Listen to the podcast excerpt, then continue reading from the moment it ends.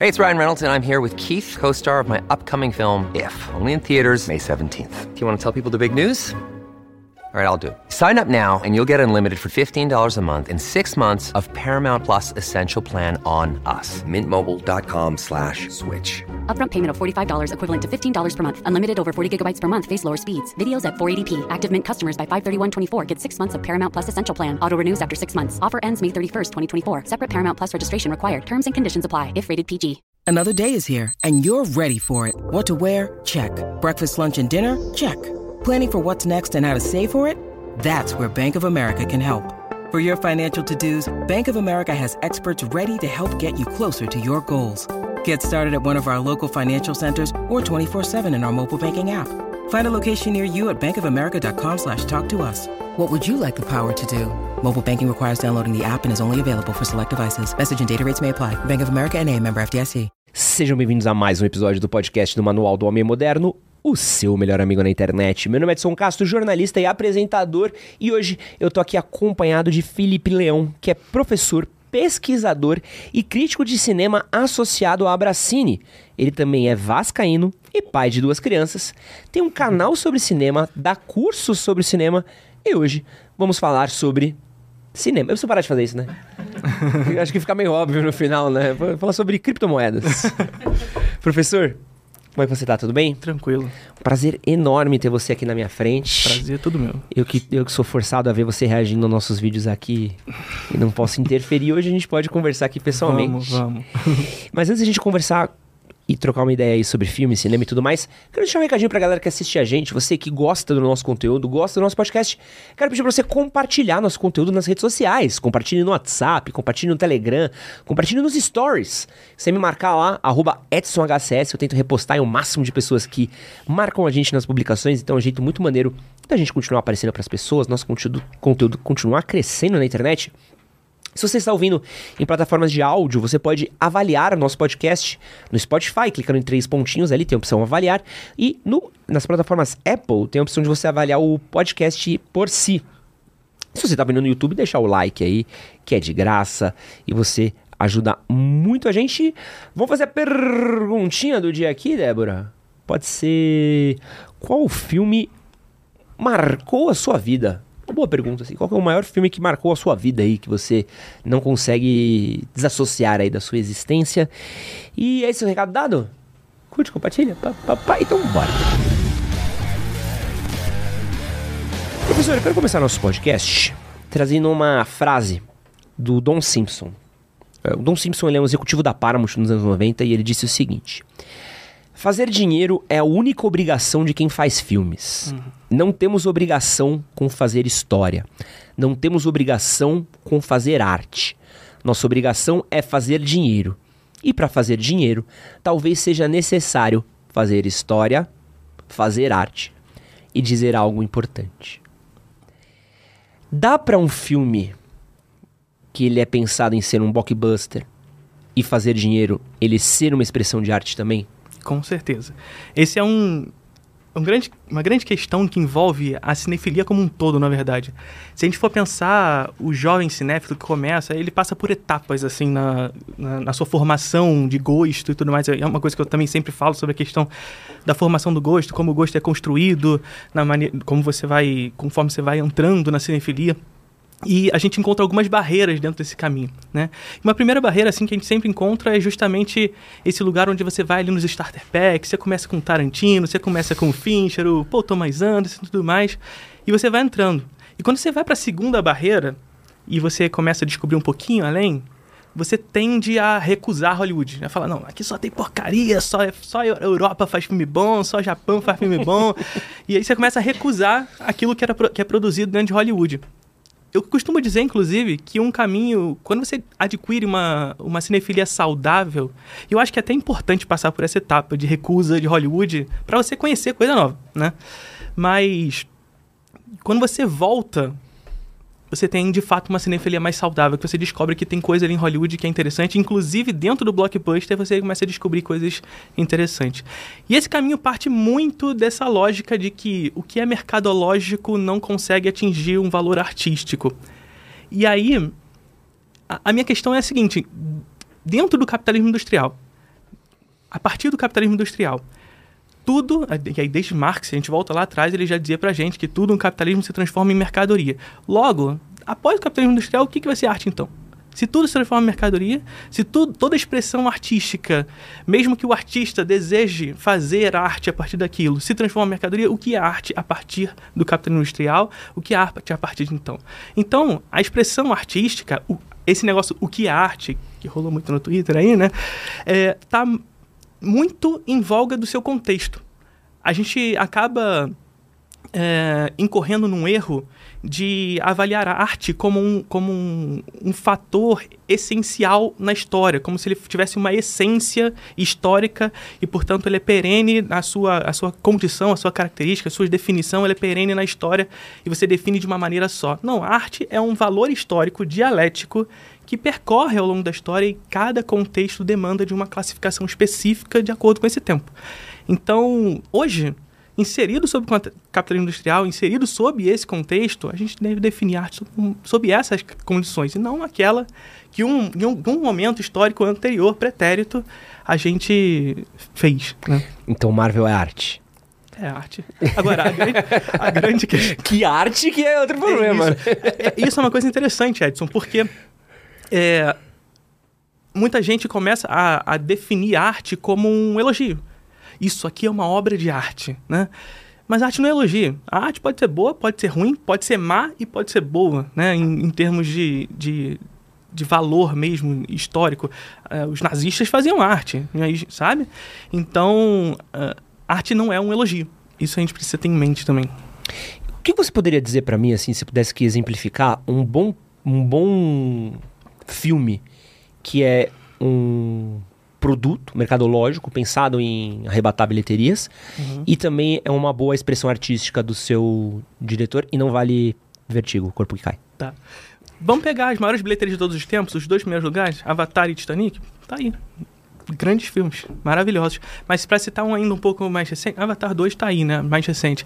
Mas pegar um filme como Planeta dos Macacos, do Matt Reeves, lindo. O segundo e o terceiro, maravilhosos.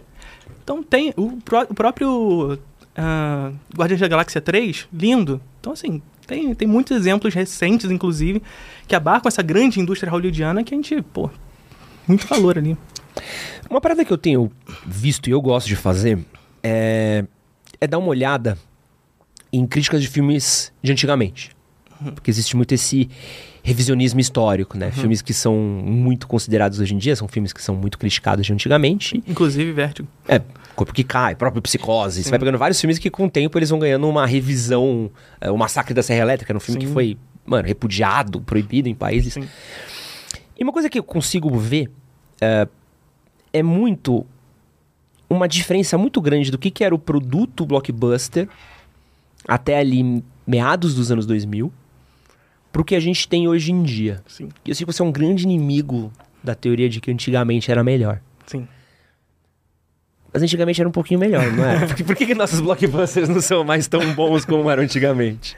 Na verdade, assim, é, é, quando você parte da questão da crítica, é interessante a gente para te entrar nesse diálogo, porque é, nós da crítica temos um papel fundamental que hoje a gente não enxerga muito bem, porque a gente está em, em atuação no presente, mas nós da crítica a gente acaba revelando e dando luz àquilo que historicamente teve valor.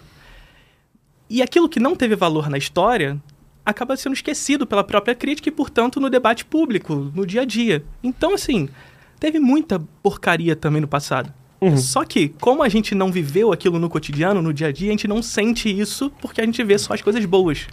Nós resgatamos as coisas boas.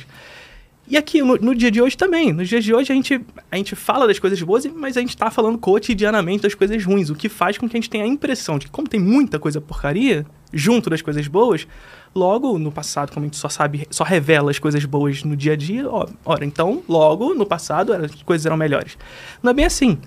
É claro que é, a gente precisa sempre, e aquilo que a gente de, é, discutiu lá no início, a gente precisa sempre contextualizar o tempo histórico, entender qual é o, cada tempo. E, e é claro, eu sempre digo, por exemplo, que se eu for definir um momento histórico da história do cinema que foi talvez o mais relevante, está ali, década de 60 e meados, 50, 60, 70. New Hollywood ali. Isso. 80, quando entra os blockbusters modernos, com Spielberg e tudo mais. são os, talvez, o, a- o grande ápice do cinema e tudo mais, mas é contexto, sabe? É, o que a gente não pode é fazer essa anacronia de olhar para o passado ah, e entender o passado só com aqueles filmes que a gente deu luz para eles. Não é só esses filmes que, que existiam, né? Eu, eu falo muito nesse sentido, por exemplo, quando você pega bilheterias, assim. Sim. É- é- e é sempre, pra mim, é sempre um choque, assim. Sempre que eu vou dar uma olhada, e eu sou muito. Sou nerd, a gente até conversa às vezes por dentro, assim. Sou muito nerd de olhar e falar assim: quero ver quais foram as bilheterias de cinema de 94. E você vai, tipo, do começo do ano até o fim do ano, você vai vendo uma qualidade de filmes. Sim. Por mais que tivesse ali seu Academia de Polícia, Debbie Lloyd, que é um, um jovem clássico da comédia. é, alguns filmes que talvez sejam uma coisa mais rasteira, mais de, de, de, de humor de momento. Você começa a olhar umas coisas boas. Sim.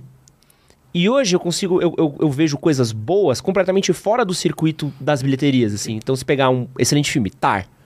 Uhum. Porra, Tar não foi top 5 de bilheteria em Não. país nenhum, Sim. sabe? O próprio Tudo em Todo Lugar ao mesmo tempo foi um filme que, por mais que tenha tido ótimas críticas, ele não performou no, no- nos primeiros lugares de bilheteria. Então, é, é uma, você acha que é uma percepção errada minha isso? Desse questão dos blockbusters de antigamente terem um pouco mais de qualidade do que hoje?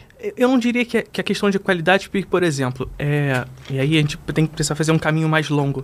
Se a gente, se a gente for pensar ah, o, cinema como uma mercadoria dentro desse contexto, é, e o cinema, ao contrário das outras artes, sobretudo, é uma arte que nasce já no capitalismo industrial. É. E, portanto, nesse contexto, diferente das, das demais artes que, que performaram a sua, o seu desenvolvimento, o desenvolvimento da sua linguagem, conseguiram amadurecer a sua linguagem em outro contexto, mais lento, mais devagar e tudo mais. Eu lembro que na faculdade, acho que era o pessoal de Frankfurt falava muito sobre Sim, cinema. Acho que sim. Adorno também Sim. adorava descer o pau Benjamin, cinema. Isso, É. perfeito.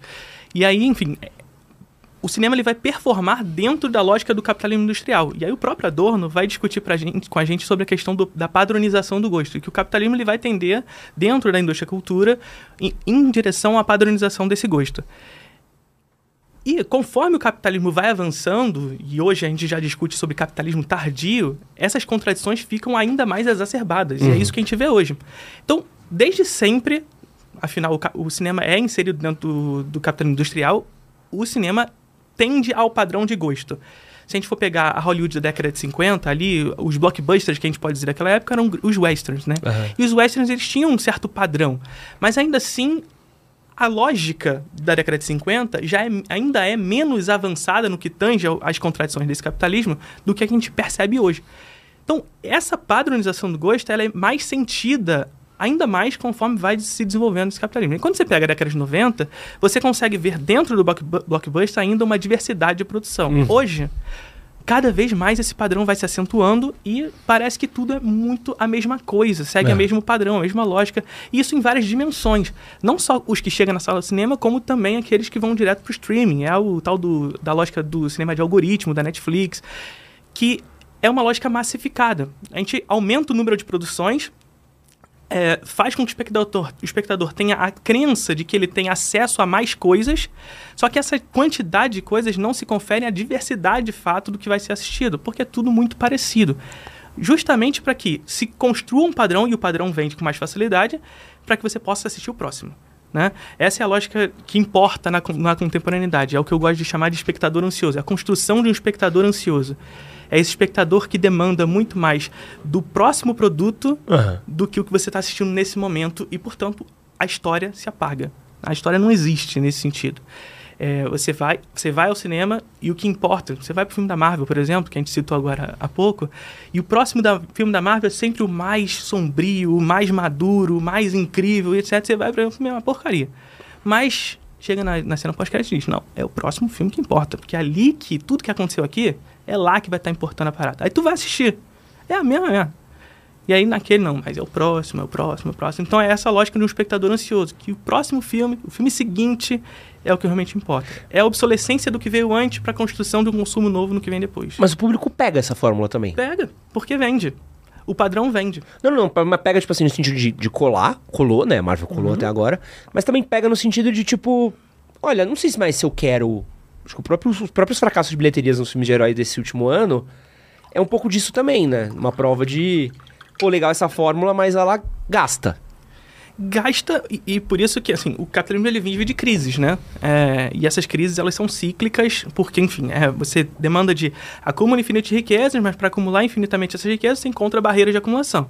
Essas barreiras são os momentos onde o capitalismo é, precisa ser criativo à custa do que for pode ser guerra pode ser seja o que for isso historicamente sobretudo Hollywood impera nesse sentido é, quando você encontra essa barreira você criativamente deve romper essas barreiras para continuar acumulando e a Marvel supostamente vive esse momento de crise pelo qual ela deve superar. Inclusive, o próprio PH fez, uma, fez um vídeo muito interessante com relação a isso, onde ele discute a Marvel Spotlight que eles estão fazendo agora, né?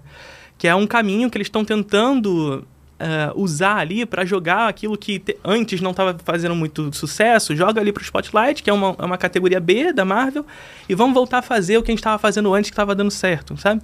Então, a princípio, parece que a Marvel vai tentar voltar ao que estava antes e não tentar fazer algo novo.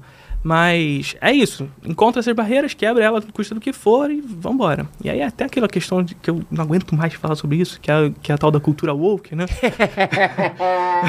não aguento mais falar. Parece que a gente fala sobre isso e, e é, essa galera que fala de cultura woke é, é o teto delas, sabe? Ai, é o teto. Eu, nem, é eu nem tenho woke aqui não, na minha pauta. Você que puxou aí, pelo amor de Deus. Vamos, é, é, é, agora e nunca mais, por favor. Mas é, isso. A cultura woke é mercado. O mínimo espaço de de que, enfim, é, essa representatividade não vai dar mais dinheiro, eles vão parar de fazer. Não é o Mickey dominando numa revolução comunista a Disney. O dono da revolução comunista lá na Disney que vai dominar o mercado a partir da cultura woke. Não existe, pelo amor de Deus. É, eu acho engraçado, principalmente quando tá falando dessa questão de, de, de cultura woke, é porque é... Tem muitas camadas, né? Porque eu acho que a galera chama de cultura woke, acho que é um nome. Sim. Mas, por exemplo, pô, existe mais diversidade nos filmes hoje. Isso é um Sim. fato. Sim. E isso é ótimo. Sim. Pra quem cresceu na década de 80 e 90, você via filme que tinha uma escola que não tinha um preto. Sim.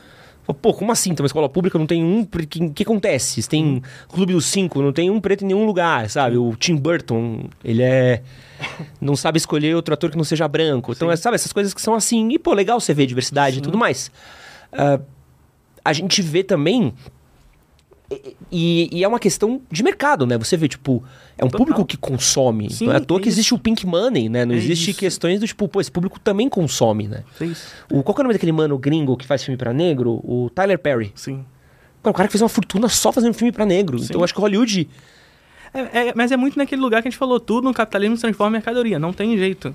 Então, é, é uma lógica de mercado que eles encontraram, é aquilo que eu acabei de falar.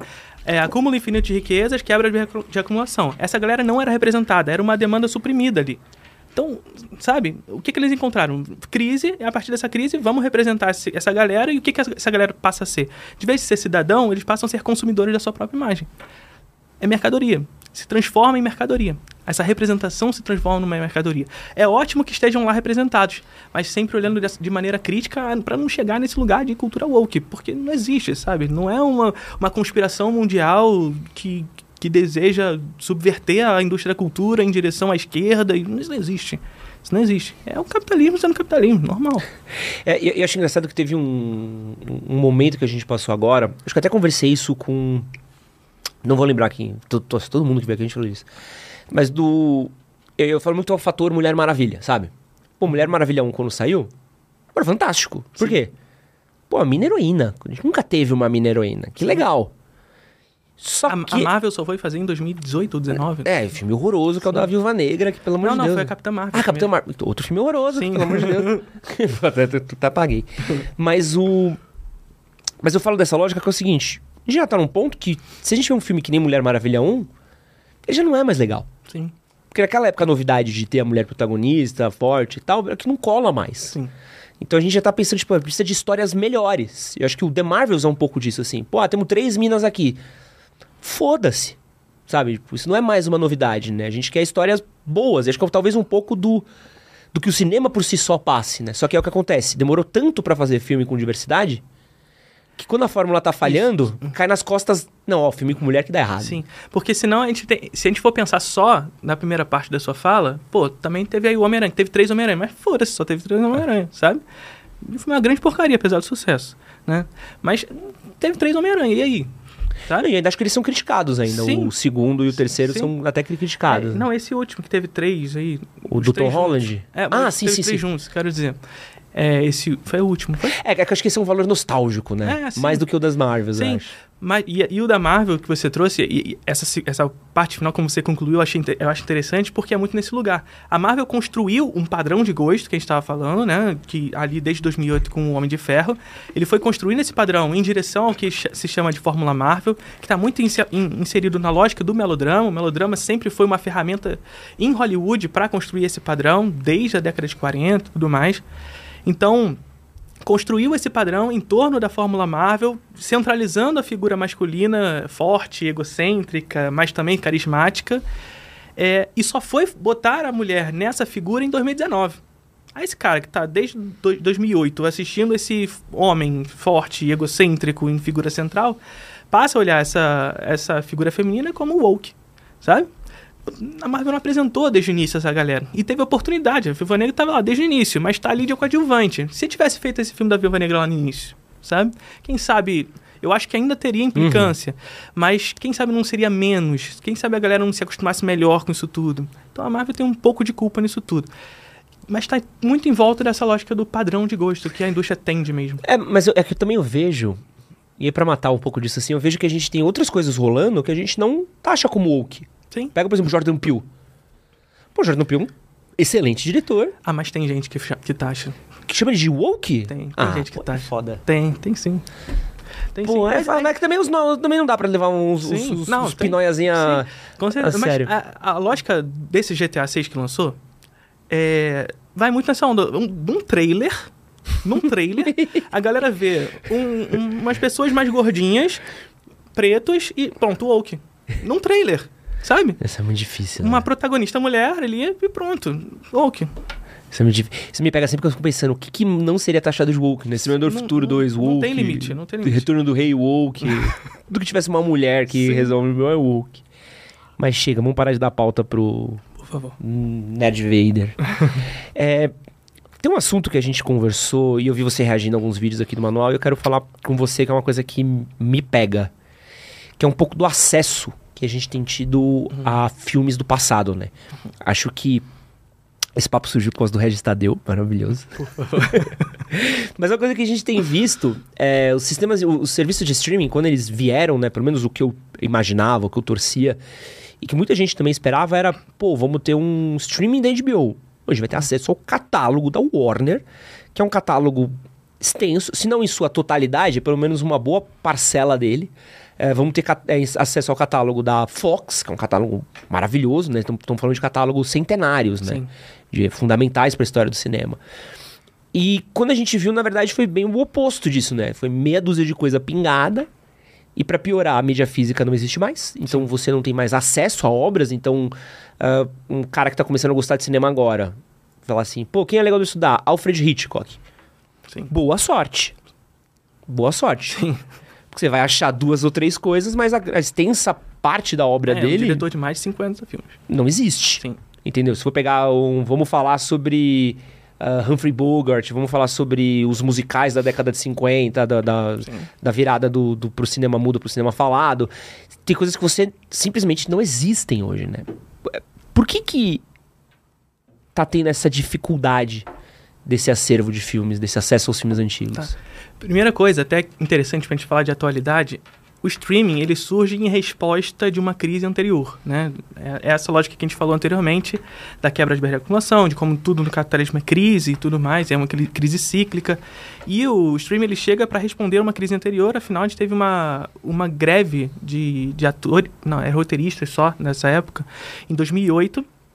É, e logo depois surge o streaming como resposta a isso, enfim, naquela, crise, naquela crise, os, os roteiristas conseguiram parte dos direitos é, pedidos e tudo mais, supostamente conseguiram as suas demandas, aí surge o streaming e aí qual é a grande questão? A causa da a, a resposta da crise anterior vai ser a causa da crise posterior que a gente está vendo agora, né? A Netflix, os streamers, eles chegam para responder a isso e elas passam a internacionalizar o trabalho, né? Então, quando a gente vê atualmente, por exemplo, a gente é, a Netflix investindo em produções internacionais, investindo na Coreia, investindo no Brasil, investindo ali, investindo aqui, a gente fala, porra, caraca, tá investindo, né? Aí, primeiro, assim, a gente vê essa, essas produções, são produções muito próximas da lógica Netflix de fazer e cadê a nacionalidade de fato? Não existe, é só o que tão, estão fazendo é internacionalizar o trabalho, que é o que a gente chama de divisão internacional do trabalho. É mais ou menos o que acontece em toda a indústria. Uhum. Né? Toda indústria você tem uma centralização de, de, de, uma, de uma indústria que vai produzir determinada coisa e você vai produzir as partes em outro canto. E é mais ou menos o que elas fazem. Então, para fugir da greve, que a Netflix vai? Vai lá e faz filme na Coreia, vai lá e filme que não segue o mesmo Uh, não tem os mesmos sindicatos. não tem é. a mesma coisa. E não só fazer um filme inteiro, pegar o filme da Marvel, vamos botar os efeitos especiais na Índia, e aí você vai diversificando a produção e escapando da, da, da, crise que eles mesmos criariam e criaram, porque essa greve que surgiu agora é, era inevitável. É, então, veja, e aí para responder a sua pergunta, só, só para fazer essa divagação inicial, uh, a grande questão é que o capitalismo não é um meio eficaz de preservação da memória. Essa que é a parada. Por quê? Porque e aí vai muito na direção da, da, dessa construção de padrão de gosto, e esse padrão de gosto ele vai sempre em direção do próximo consumo. É a obsolescência do que veio antes para a construção do consumo seguinte. Você precisa estar sempre consumindo, sempre dentro da plataforma, sempre indo ao cinema, e essa lógica ela vai sempre jogando para frente, ela nunca te joga para trás. Então faz sentido, uh, na lógica do capitalismo, onde o destino final é o lucro, faz sentido a eles que o que interessa é a produção do presente, e mais especificamente do consumo que vem em seguida. É o que eu gosto, gosto de chamar de espectador ansioso. O espectador no cinema ele é construído, e ele é construído em direção a essa ansiedade pelo que vem em seguida. E se a gente está jogado sempre o que vem em seguida, o que está antes não, não interessa muito. Muito por isso, a gente não tem o costume, o jovem hoje mais ainda, não tem o costume de enxergar o passado, de olhar para a história. É, eu, eu costumo perguntar pra galera nova, e assim, cinco anos já é filme velho. Cinco anos já é filme velho. E a gente, não sei se você tem reparado, desculpa até a interrupção para o raciocínio, mas a, a, nossa geração ela cresceu com um fator muito importante, que era a sessão da tarde. Sim. Porque a gente era colocado em contato com filmes Sim. que não necessariamente eram novos. Sim. Pô, quem não viu Robocop, De Volta pro Futuro, Tubarão. Pô, Tubarão eu vi na sessão da tarde. Sim. Meu irmão jamais viu Tubarão. O meu irmão Sim. foi obrigado a ver Tubarão. Eu era obrigado porque era o que eu tinha, né? Então a gente tinha um, uma certa parcela de olhar e falar assim: pô, Enigma no Outro Mundo, eu vi no SBT. Eu falei, cara, que filme incrível. Sim, maravilhoso. E eu olhei e falei assim: pô, eu quero mais. O que, que é isso? Sim. Sabe? Você tem. A gente era obrigado. Hoje, uma criança que cresce com Netflix, ela não é obrigada Sim. do jeito que a gente era, né? Porque você vê dois minutos e não gostou, ah, pula, próximo, né? Sim. É, tem até uma coisa que você falou no podcast junto com o Pondé, uhum. aqui, que você chegou e falou para ele assim, é, hoje as coisas estão aí, vê quem quer, né? No, ah. Por causa da pirataria, que é um, uma das mitigações desse problema, que, que é uma das... Não é solução, é mitigação do problema ah. para isso, de, de não ter disponível as coisas. E eu discordo de você. Eu até falei no React, mas o React é. não saiu lá ainda. Mas eu discordo de você porque é o que eu sempre digo pra galera. A predisposição da, da coisa no mundo não, não, não dispõe o seu conhecimento. Hum. Então não basta ter, sabe? Como fazer conhecer? Não basta ter na internet. O conhecimento é todo na internet, mas a gente não conhece tudo, sabe? O cinema brasileiro, por exemplo, tá na internet, tá lá disponível. Pô, mas por que, que as pessoas não conhecem o cinema brasileiro? Porque o cinema brasileiro não é assistido. Então, assim, não basta Tá, tá lá na internet. A galera que estiver assistindo, tá lá na internet. Deus e Diabo na Terra Sol. Tá no YouTube. Assiste. Mas não vai assistir. Porque se não souber, se não tiver alguém para falar, se não houver políticas públicas para mitigar esses problemas, não vai conhecer. Até porque, mais uma. E aí, para responder à pergunta inicial, o capitalismo tende ao próximo consumo e à obsolescência do que veio antes. É, então, se você entra nos catálogos, e por quê? Porque é a propensão do lucro, consumo desenfreado, massificação de produção. A Netflix lança um filme a cada duas semanas. O, o top 10 de filmes está sempre novo, todo dia, toda semana tudo mais. Então, você está sempre consumindo. E o que veio antes vai embora. Você vê o catálogo dos, dos serviços de streaming, sobretudo na Netflix, se eu não me engano, é 90% de filmes produzidos de 2010 para frente. Ah, isso é loucura. Loucura, loucura. Os outros, alguns outros catálogos ainda têm uma diversidade um pouco maior, mas ainda assim é uma, hum. é uma coisa enorme de 2010 para frente, 2000 para frente, é assim, disparado em, na, na, frente. Aí você vai para o passado, o passado não existe. Porque qual é a grande questão quando o streaming surge, inclusive respondendo às crises anteriores? A promessa de que você vai ter acesso à, à cultura ali na sua frente. Você consome e você paga o, o streaming, você tem acesso a uma série de produções que te dão, uh, que atendem a sua demanda por filme. Só que que demanda é essa? É uma demanda construída por eles, é uma demanda pelo que vem em seguida, e não pelo que, tá, que já foi feito na história. Porque esses filmes não estão lá. E aí quem vai mitigar esse problema? A pirataria.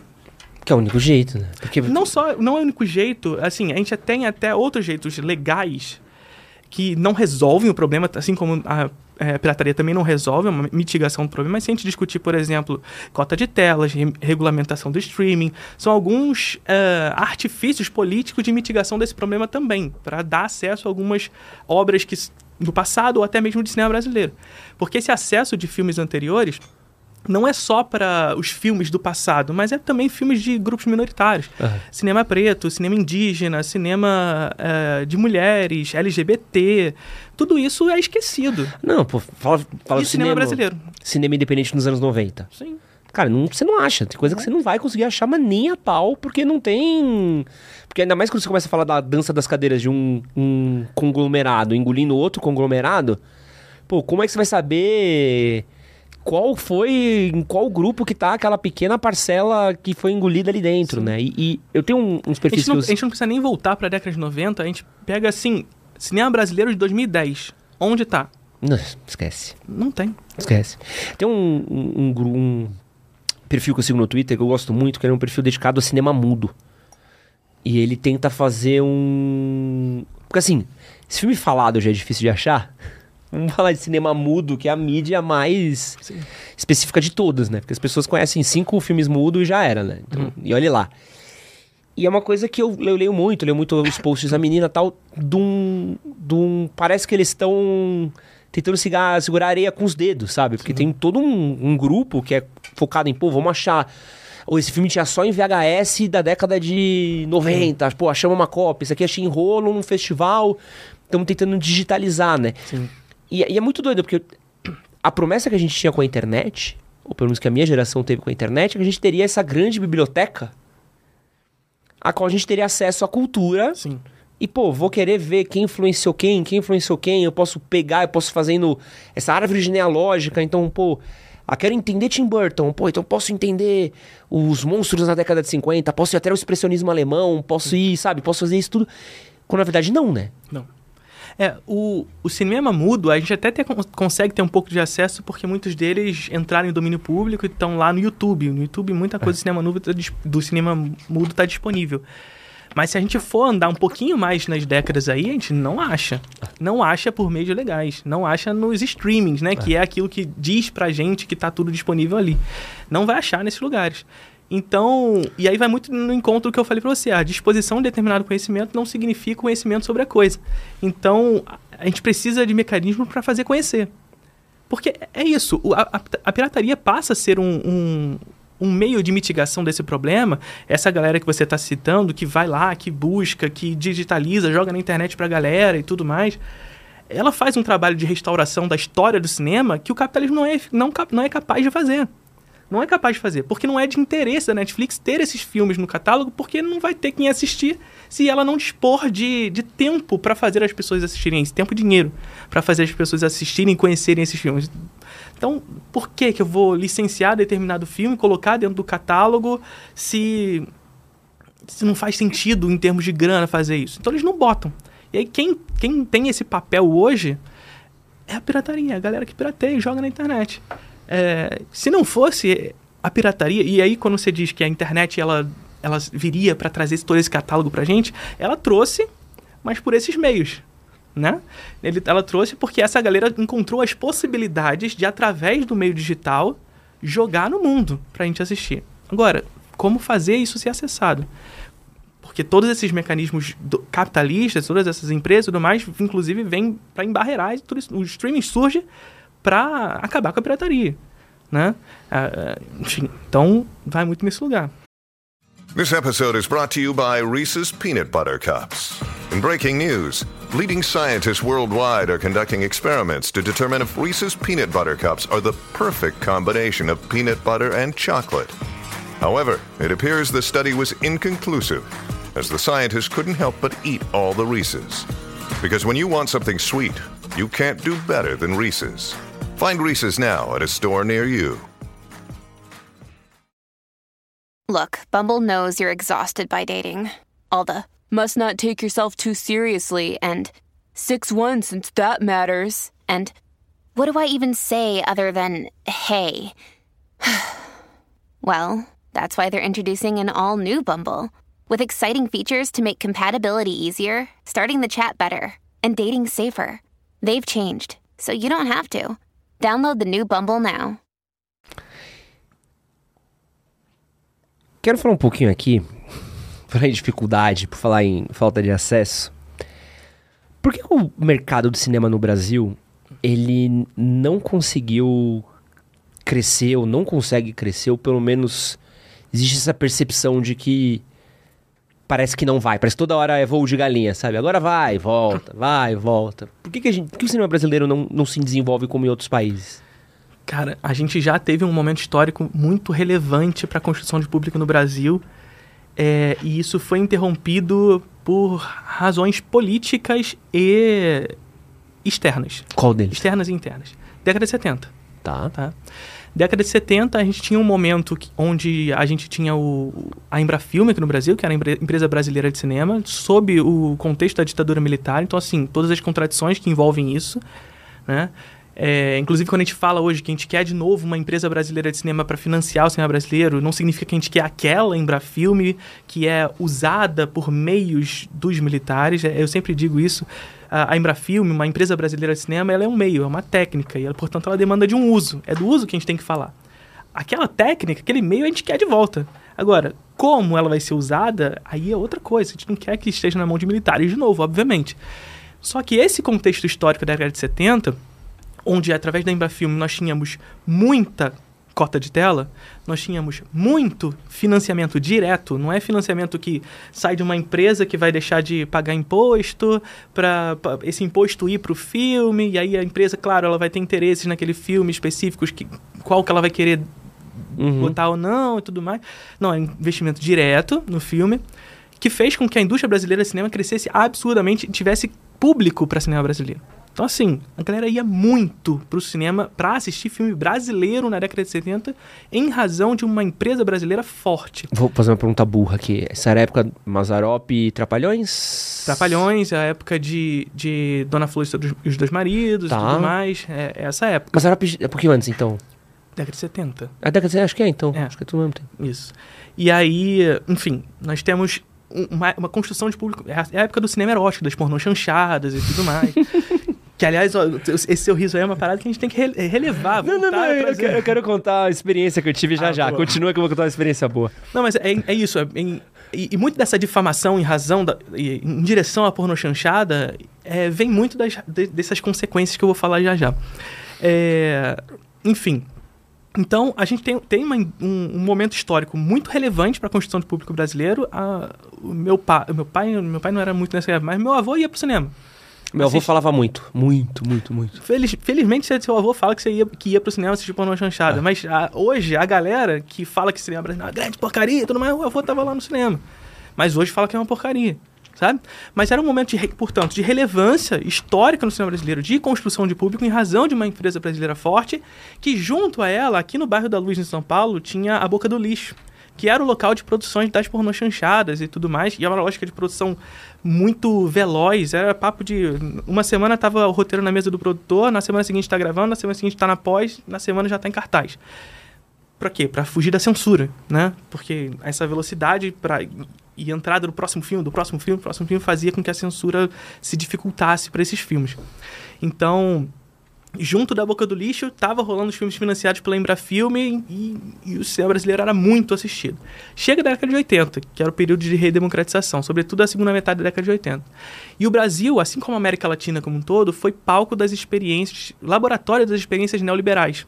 É, promovida por, por, por Margaret Thatcher, pelos Estados Unidos e tudo mais, que vem pra cá e joga essas experiências neoliberais por aqui. Inclusive, a- lembra que eu falei acúmulo infinito de riquezas, quebra de barreira acumulação, a custa do que for? Pois é, mataram um presidente no Chile, democraticamente eleito, para entrar com, com o neoliberalismo. E nos Estados Unidos é isso. Guerra, o que vem depois é a indústria da cultura para estabelecer ideologicamente a, a cultura. Né? Você primeiro entra com guerra para dominar territorialmente, depois você entra com, com cultura para dominar ideologicamente. E é sempre assim em Hollywood, não só lá, depois da Segunda Guerra Mundial, a mesma coisa aconteceu na Europa, com Uhum. o Plano Marshall e tudo mais. Depois da guerra, entra com cultura naquele lugar para impedir a, a chegada do, da União Soviética, vindo do leste tudo mais. Enfim. Então, aqui no Brasil, muito semelhante. Nós tínhamos uma empresa forte, uma indústria da cultura forte, e indústria da cultura forte significa construção para filme brasileiro, e, a- e a im- impedir com que haja uma ação é, quase monopolista do mercado estrangeiro, Uhum. sabe? Ora, uma barreira de acumulação. Hollywood tem que fazer uma coisa, o Estado americano tem que fazer. E aí é aquele negócio, Hollywood atua com muito Estado. Muito Estado. A questão é que a- o financiamento de Hollywood para cinema é um pouco diferente do que a gente faz, mas é muito Estado. Então, o que, que eles vêm para cá? É, financiamento das experiências neoliberais no terceiro mundo, no antigo terceiro mundo, atual sul global, e no Brasil, portanto, a partir desse período, começa a surgir uma série de debates de que a, a Embrafilme tinha clientelismo, corrupção, mesma coisa que aconteceu com Petrobras, com todas as empresas brasileiras públicas, mesma coisa. Tinha isso tudo? Tinha. Claro, qualquer empresa tem. Aí, ora, então você está vendo? A Embrafilme não consegue mais atuar. Claro, 10 anos de sucateamento, a empresa começa a diminuir o número de filmes, começa a diminuir também o financiamento. Consequência, em 1992, o governo Collor extingue a Embrafilme. E o que, que acontece nesse, nessa produção? A década de 80 a gente chama de um grande limbo da produção cinematográfica brasileira. Não significa que não haviam filmes, que não haviam grandes filmes, inclusive. Mas foi um grande limbo da produção cinematográfica brasileira que, em razão da década de 70, tinha construído um público massivo para o cinema brasileiro. Uhum. Então nós tínhamos um espectador de cinema construído por nós, para nós, e que agora a Embrafilme foi embora e deixou de fazer. Ou seja, nós não atendemos mais as nossas demandas. Quem vai atender? Gringo. Aqueles mesmos que financiaram o neoliberalismo. Aqui. Aí, a partir da década de 90, sobretudo, o que, que a gente vê? Um, salas de cinemas dominadas por Hollywood. Então, por que, que o cinema brasileiro não vai, fica nesse vai, não vai, vai, não vai? Imperialismo. E esse imperialismo está intimamente ligado a todo esse processo onde o debate público é atrasado em razões de forças políticas a, a interesse do estrangeiro. Então, hoje a gente está discu- tentando discutir, está inclusive em, em votação, a questão da regulamentação do streaming e tudo mais, e os agentes públicos estão o tempo inteiro tentando atrasar o debate para jogar para frente. O tempo inteiro. Tá lá o Kim Kataguiri indo no Flow e falando aquelas baboseiras lá, falando que vai taxar youtuber e etc e tal, a regulamentação do streaming. Enfim, então é sempre essa, essa tentativa de atrasar. A gente passou por quatro anos de, de, de indústria da cultura em frangalhos, agora no, no último governo. Então, a gente fica sempre nessa, de puxando a gente para trás, a gente tenta ir para frente só puxando para trás. Por, em razões dessa, dessas políticas estrangeiras. A gente passou na, na- por um caso específico, por exemplo, Edson, é, na época que lançou Medida Provisória, um filme brasileiro, Medida Provisória, que eu nem acho um grande filme. Tá. É, e nesse filme, é, ele estava conquistando público. Apesar de eu não achar um grande filme, a gente tem que falar. Seu Lázaro Ramos, né? Esse. É, o do Lázaro Ramos, Thaís Araújo e tudo mais. É, o filme ele estava construindo público, estava aumentando o número de salas, tava, tinha toda uma política da Globo Filmes, inclusive, que é uma outra coisa que a gente pode Que é conversar. outro problema, né? Isso, perfeito. que aí, se, gente- se você quiser tocar em cota de telas, a gente conversa um pouco sobre isso também. Mas é, é um filme da Globo Filmes que vinha crescendo o número de salas, só que o que que vem? Estreia Vingadores. Vingadores não, o Homem-Aranha. O dos três Homem-Aranha, né? Estreia. Aí chega assim e fala, não, a gente quer 90% das salas. Sai me- medida provisória. Tava crescendo. Mas sai, porque tem que entrar o Homem-Aranha, sabe? Então é, é isso. Por isso que a gente precisa de medidas de proteção, precisa de. Porque para impedir todo esse avanço que vem de estrangeiro para cá. Senão a indústria não cresce, não tem espaço. É, eu lembro que quando eu fui. Acho que eu até citei num, num podcast aqui, quando eu fui pra França, eu fui no, na semana de lançamento de Vingadores Ultimato. Sim. Eu tinha visto Vingadores Ultimato aqui e embarquei na França no, no outro final de semana. E, pô, e aqui não precisa nem falar, que era todas as salas de cinema, Vingadores Ultimato, era o que se falava, Bilbo E eu lembro de, toda vez que eu viajo pra um lugar, eu, eu sempre passo por algum cinema. Não que eu assista Sim. filme, mas eu passo porque eu quero... eu quero- onde é que eles veem filme? Eu gosto de ver, de ver isso, assim.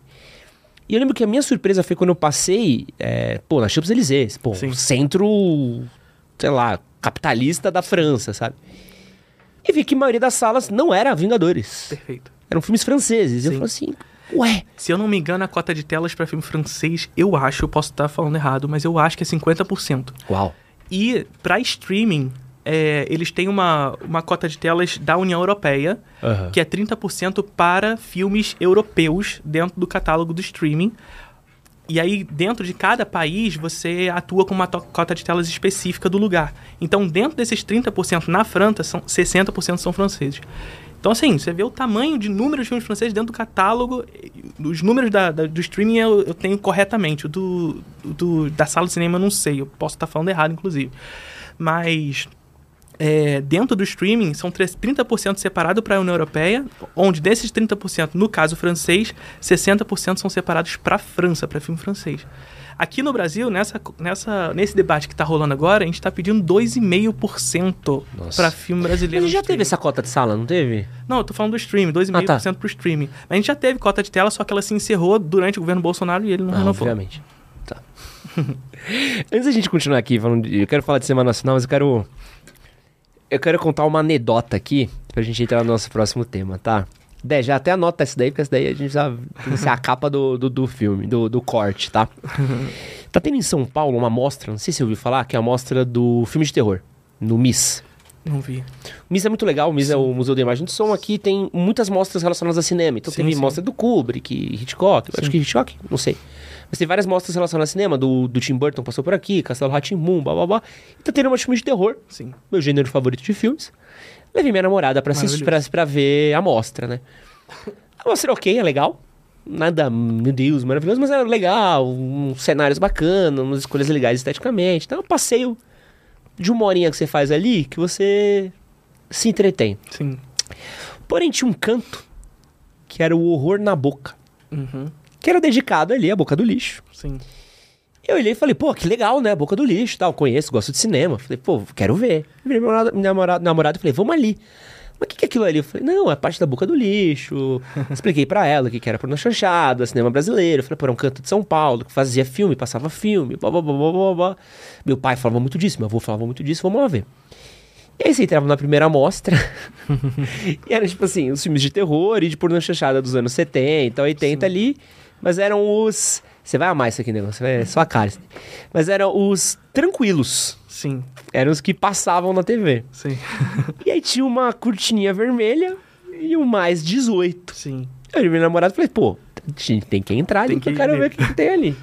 E ali era uma sala dedicada às pornochanchadas mais pesadas mesmo, assim. É era tipo loucura. loucura. Calma, que vai ver a loucura mesmo. A gente entrou, meu namorado começou a olhar esse bagulho e ela, que, que isso? Já chocada, assim. E aí tava sendo transmitido num... na parede o maravilhoso As Taras do Mini Vampiro. que ele é um, é um, assim...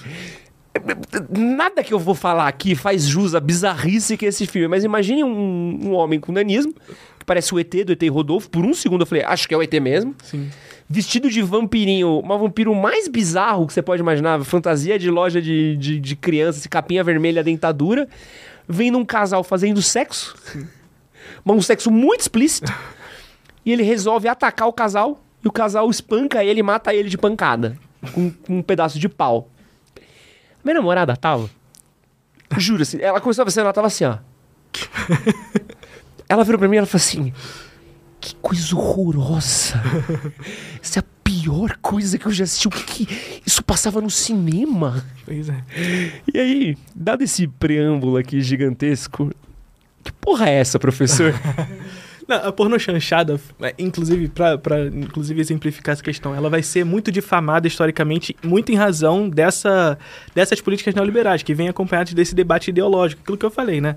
Você destrói a indústria cultura, em seguida você entra com um debate ideológico, que é, primeiro, a entrada desse, desses filmes massivamente do território estrangeiro aqui, e segundo, com um debate público de que o cinema brasileiro é uma porcaria, que só tem favela, prostituição, putaria, enfim, sabe? Agora, qual o problema de ter? Né? Agora, dentro da lógica de produção da Boca do Lixo, tinha muita coisa. Muita coisa problemática. De O fato. que, que era a boca do lixo? Explica pra gente A aqui. boca do lixo, ela, ela assim, ela pode, ela não é, não é enxergada como um movimento, ela é enxergada como um espaço de produção cinematográfica no Brasil, e especificamente aqui em São Paulo, na- no bairro da Luz, onde concom- concomitantemente à produção cinematográfica havia no mesmo local prostituição, ah, cafetanismo, enfim, muita coisa rolava ao mesmo tempo no mesmo lugar ali. É, mas uma lógica de produção industrial incessante, como eu disse pra você. Você tem é papo de chegar o roteirista com, com o roteiro na mesa num dia, no dia seguinte já tá rolando a- a- as filmagens para na semana seguinte já tá na pós e na seguinte tá em lançamento. Porque era uma lógica de produção muito grande para escapar a censura e, e com muito público também é, nesses cinemas de rua especificamente. Inclusive, eu até estava dando uma aula recentemente do- de cinema político e eu mostrei pra galera uma, uma reportagem de 2016, porque é um estudo de 2016, de que o Brasil passou o número de salas de 1975, a época da pornô chanchada, só em 2016. Caraca. Em 1975 nós tínhamos mais salas de que do, anos 2000, 2010, a gente só foi bater isso em 2016. Pra você ver como o nosso, e assim, década de 70, a gente tava cantando lá na Copa de 90 milhões em ação, né? Então assim, era 90 milhões a população brasileira, menos urbana do que é hoje, ou seja, Com muito mais salas. e- só que com muito mais sala, menos urbano. O país era menos urbanizado, tinha menos pessoas no ambiente urbano do que hoje. Hoje a gente está com 200 milhões de habitantes e o nosso, e nosso parque exibidor é curtíssimo. Mas, professor, uma coisa que não, não, não consigo entender, assim, depois da chanchada. A parte da chanchada eu entendo. Sim. Que é um gênero clássico, veio e tal. Que também tem muitas críticas. É. Passa pelo cinema novo e eles criticam essa. Eu não entendo o pornô, do pornô chanchada. Como é que passa? Porque assim, óbvio, quando a gente vai na boca do lixo, vai falar de boca do lixo, você entende, pô, era um cinema extremamente marginal, extremamente mambembe, feito ali num- numa produção pra alimentar quem consumia as coisas dali. Mas. E é muito engraçado você falar da luz, é só um ponto antes de continuar, porque a luz dos anos 70 não era a luz de hoje. Porque nos anos 70, é, Ipiranga com São João era o centro comercial de São Sim. Paulo. Ali era como se fosse a Berrine e cruzasse a Faria Lima. Então a luz era tipo um bairro pro lado do centro econômico, financeiro, Sim, sim. elite clássica, assim, né? Então é muito louco você imaginar que do lado de onde era o metro quadrado mais caro de São Sim. Paulo tava rolando Tá. um cinema pornô muito é louco. isso, tinha, tinha desde pornozão mesmo até o cinema erótico brasileiro que ia pras salas de maneira. Porque t- tem vários tipos de sala, né? Tem a sala, aquela sala que é pra filme pornô naquela Sim. época, que, é- que, que eram feitos na boca do lixo também. Inclusive o próprio Zé do Caixão, ele, ele se utilizava de outros nomes pra fazer filme pornô. Não usava o nome dele pra fazer Zé filme pornô, porque precisava de dinheiro e tudo mais naquela época. Então, tá bom, vou fazer, mas vou não vou usar o meu nome e aí fazer esses filmes. É, mas é um, é, um, é um debate cultural brasileiro, na verdade. Mas como é que assim. passava? Porque assim, O Japão passou por uma coisa muito semelhante, por exemplo. O Japão, ele, ele, ele vira da década de 50 para 60. É, tem a questão da bomba na década de 50, que vai ser muito particular para a produção cinematográfica japonesa. Vira para 60 com as novas ondas mundiais, a Nouvelle Vague francesa, que vai inspirar o mundo a fazer suas ondas, a Nouvelle Vague japonesa, a tcheca, a brasileira, que é o cinema novo, né? Cada uma delas, para a gente não dizer que é o cinema, é a Nouvelle Vague desses países, não, cada uma delas com as suas contradições, com a sua cultura e tudo mais, muito particulares desses países. Mas após a Nouvelle Vague japonesa, é, a Noberu Bago, que eles chamam, ah, vem o cinema erótico japonês, que é muito semelhante à porno chanchada brasileira. Muito semelhante. Então eles têm um caminho muito semelhante do que a gente fez. E hoje o, o pornô japonês, ele é, inclusive tem é, é muito controlado no Japão. Apesar desse, desse momento histórico ali da década de 70, da produção deles. Então, assim, é uma, é uma questão cultural mesmo. como passava pela censura? Então, primeiro tem- tinha essa dificuldade de censura que a gente falou. Mas tinha obras grandes. O próprio Tinha. Dona Flor e seus dois maridos. Mas o Dona Flor e seus maridos era, não, era, não era pornô chanchada. Sete gatinhos. Não, ele era uma porno chanchada, mas ele era porno chanchada financiada pela Embrafilme. Então é diferente da Boca do Lixo, Tá. sabe? Não, porque o Dona Flor e seus maridos era porno chanchado, certo? Era porno chanchado, mas era uma porno chanchada distinta, porque ela já era de um orçamento maior, influenciada pela Embrafilme, era uma outra lógica, não era uma porno chanchada da Boca do Lixo, entendeu? Mas como é que era aprovado? contradições. É a grande questão é essa, porque a gente olha para a história é, e, sobretudo para esse momento histórico do- dos militares, e a gente tende a acreditar que o censor é esse cara que vai olhar e vai censurar tudo que é contra os princípios cívicos etc e tal, né? É, e não é bem assim, é muito, a censura é muito mais complexa do que parece. É, a Embrafilme ela foi criada para servir de interesses chauvinistas da, da, da ditadura, ou seja, esses interesses pátrios, etc e tal. Só que a Embrafilme, ela vai financiar filmes e ela precisa ter retorno, né? E aí qual é a grande questão? O que dava retorno? Na chanchada. Era isso. Então, a gente eles financiavam filmes que não eram da pornô chanchada para tentar construir público nisso, mas não dá. Então tinha que financiar esses filmes, não tem jeito. Assim como, por exemplo, a gente pensar no cinema novo. O cinema novo vai ser um movimento muito característico ali da década de 60, que vai é, ser muito relevante, sobretudo nos meios de desenvolvimento da linguagem cinematográfica no Brasil, e vai ser o filme, o- o- vai ser um movimento de mais abertura internacional.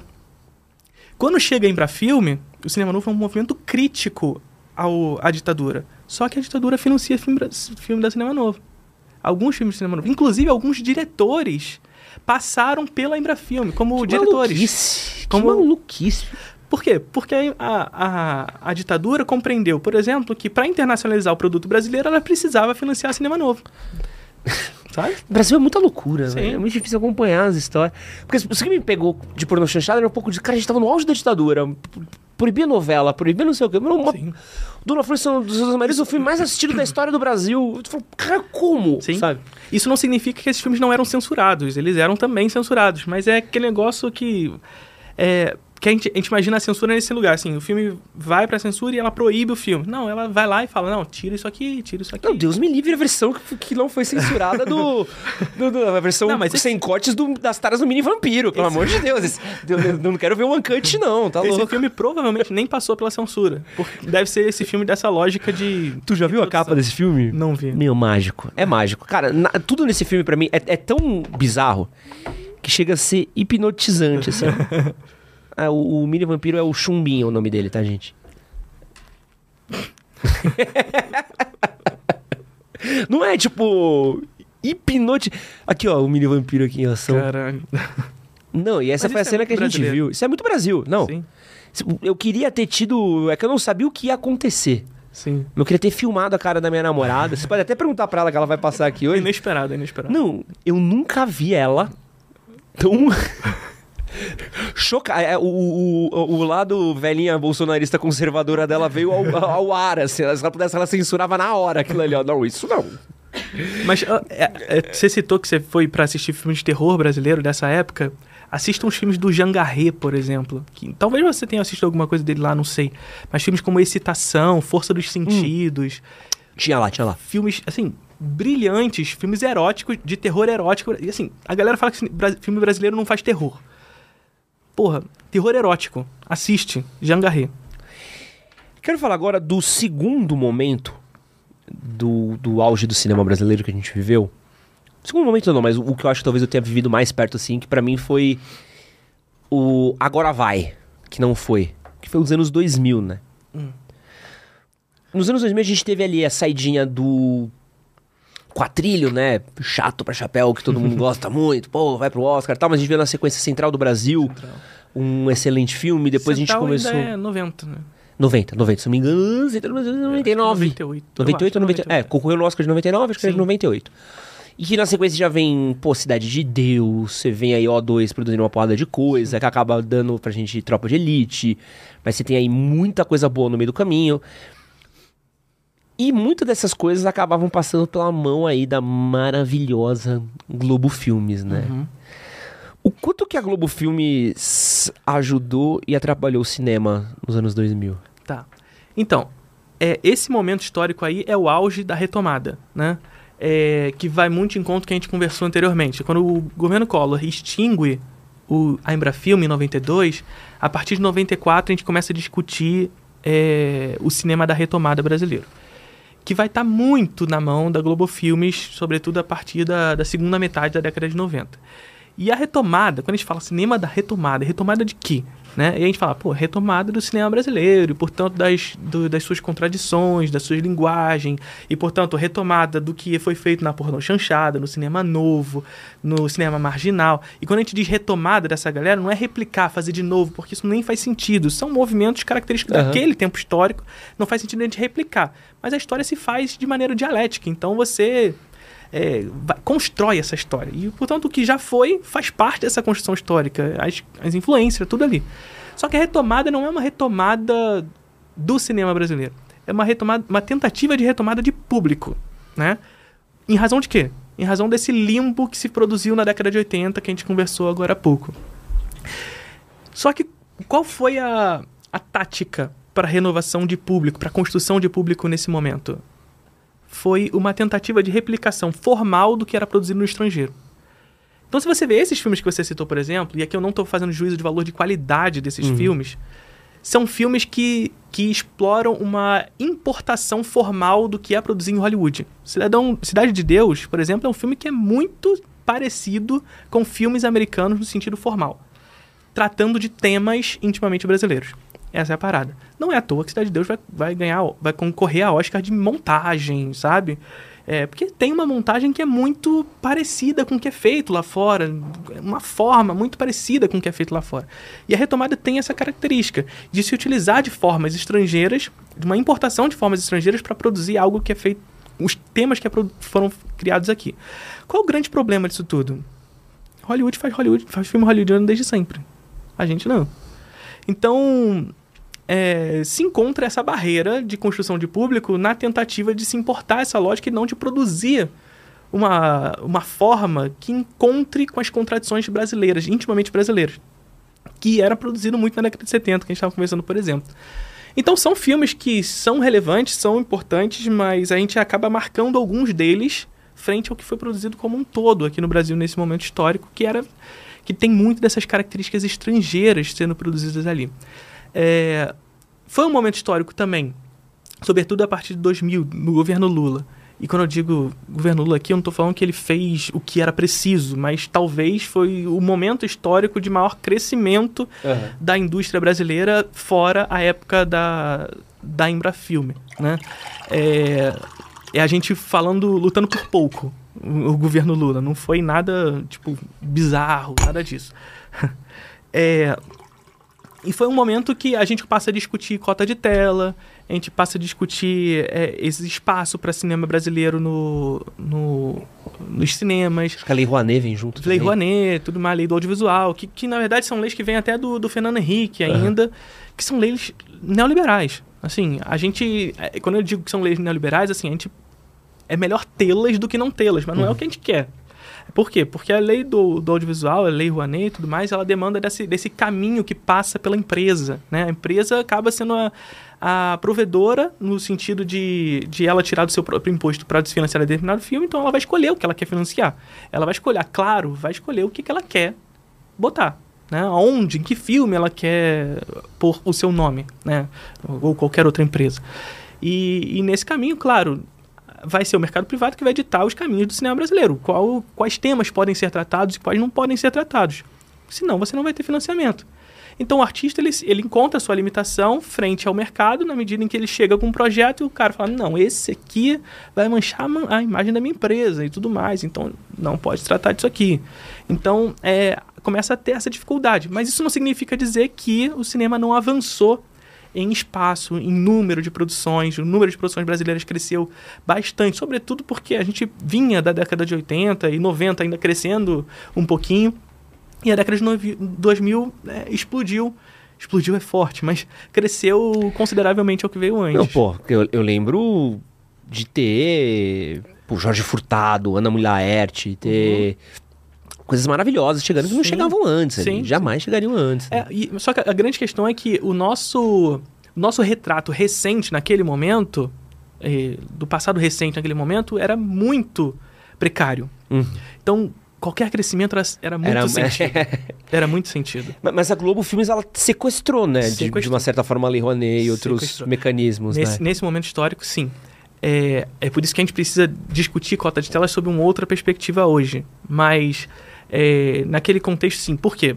Porque, e aí vai muito naquela lógica que a gente estava falando anteriormente. A gente tem uma lógica de imperialismo que impera do, do, do estrangeiro para cá. A gente precisa discutir imperialismo sobre escalas, né? Uhum. Essa escala estrangeira que chega aqui e domina todas as salas brasileiras. E quando você abre sala para cinema brasileiro com a cota de telas, você, sei lá, abre uma sala ali. É, por isso que a gente precisa discutir a quantidade de maneira mais, mais expansiva. É, quem vai ocupar essa sala? Vai ser essa lógica monopolista nacional que quem vai monopolizar esse mercado o nacionalmente? Globo, né? A Globo. Então, por isso que a gente precisa atualmente discutir a cota de tela sobre, uma, sobre um. Primeiro, é, criar mecanismos de financiamento para o cinema brasileiro para que a gente possa ampliar o mercado exibidor, porque o mercado exibidor brasileiro é muito curto. É, a gente tem menos salas que o estado da Califórnia, no Brasil inteiro. A gente concentra a produção, o, a, o parque exibidor brasileiro em São Paulo. Um terço das salas de cinema do Brasil estão em São Paulo. O segundo lugar é o Rio de Janeiro, assim, são mais de 1.500 salas, 1.300 salas, uma coisa assim. Em São Paulo, o Rio de Janeiro tem 300. O segundo lugar tem 300. Que é, loucura! Isso em 2016. Hoje, pode estar diferente, eu não sei nem se está mais, tá? Uhum. Porque a gente passou por período de pandemia, passou pelo governo Bolsonaro. A tendência é fechar, né? Tem, tem menos. Pois é, não sei nem se esse mercado exibidor encurtou, mas eu não vou nem entrar nesse mérito, que vai que aumentou e eu estou é. falando errado, né? Mas no relatório de 2016 mostrava que a gente tinha aproximadamente 3.500 salas no Brasil, onde um terço se concentrava em São Paulo e o segundo lugar, Rio de Janeiro, com 300 salas, em terceiro lugar era, era Belo Horizonte, era Minas Gerais. É, o Acre, nessa, nesse, nesse relatório, por exemplo, tinha duas salas. Não. O Pernambuco, que hoje é um dos principais centros de produção cinematográfica brasileira, tinha 90 salas. Então, assim, sabe? O, a gente primeiro tem que discutir a, o crescimento desse mercado exibidor para que a gente possa ter espaço para cinema brasileiro.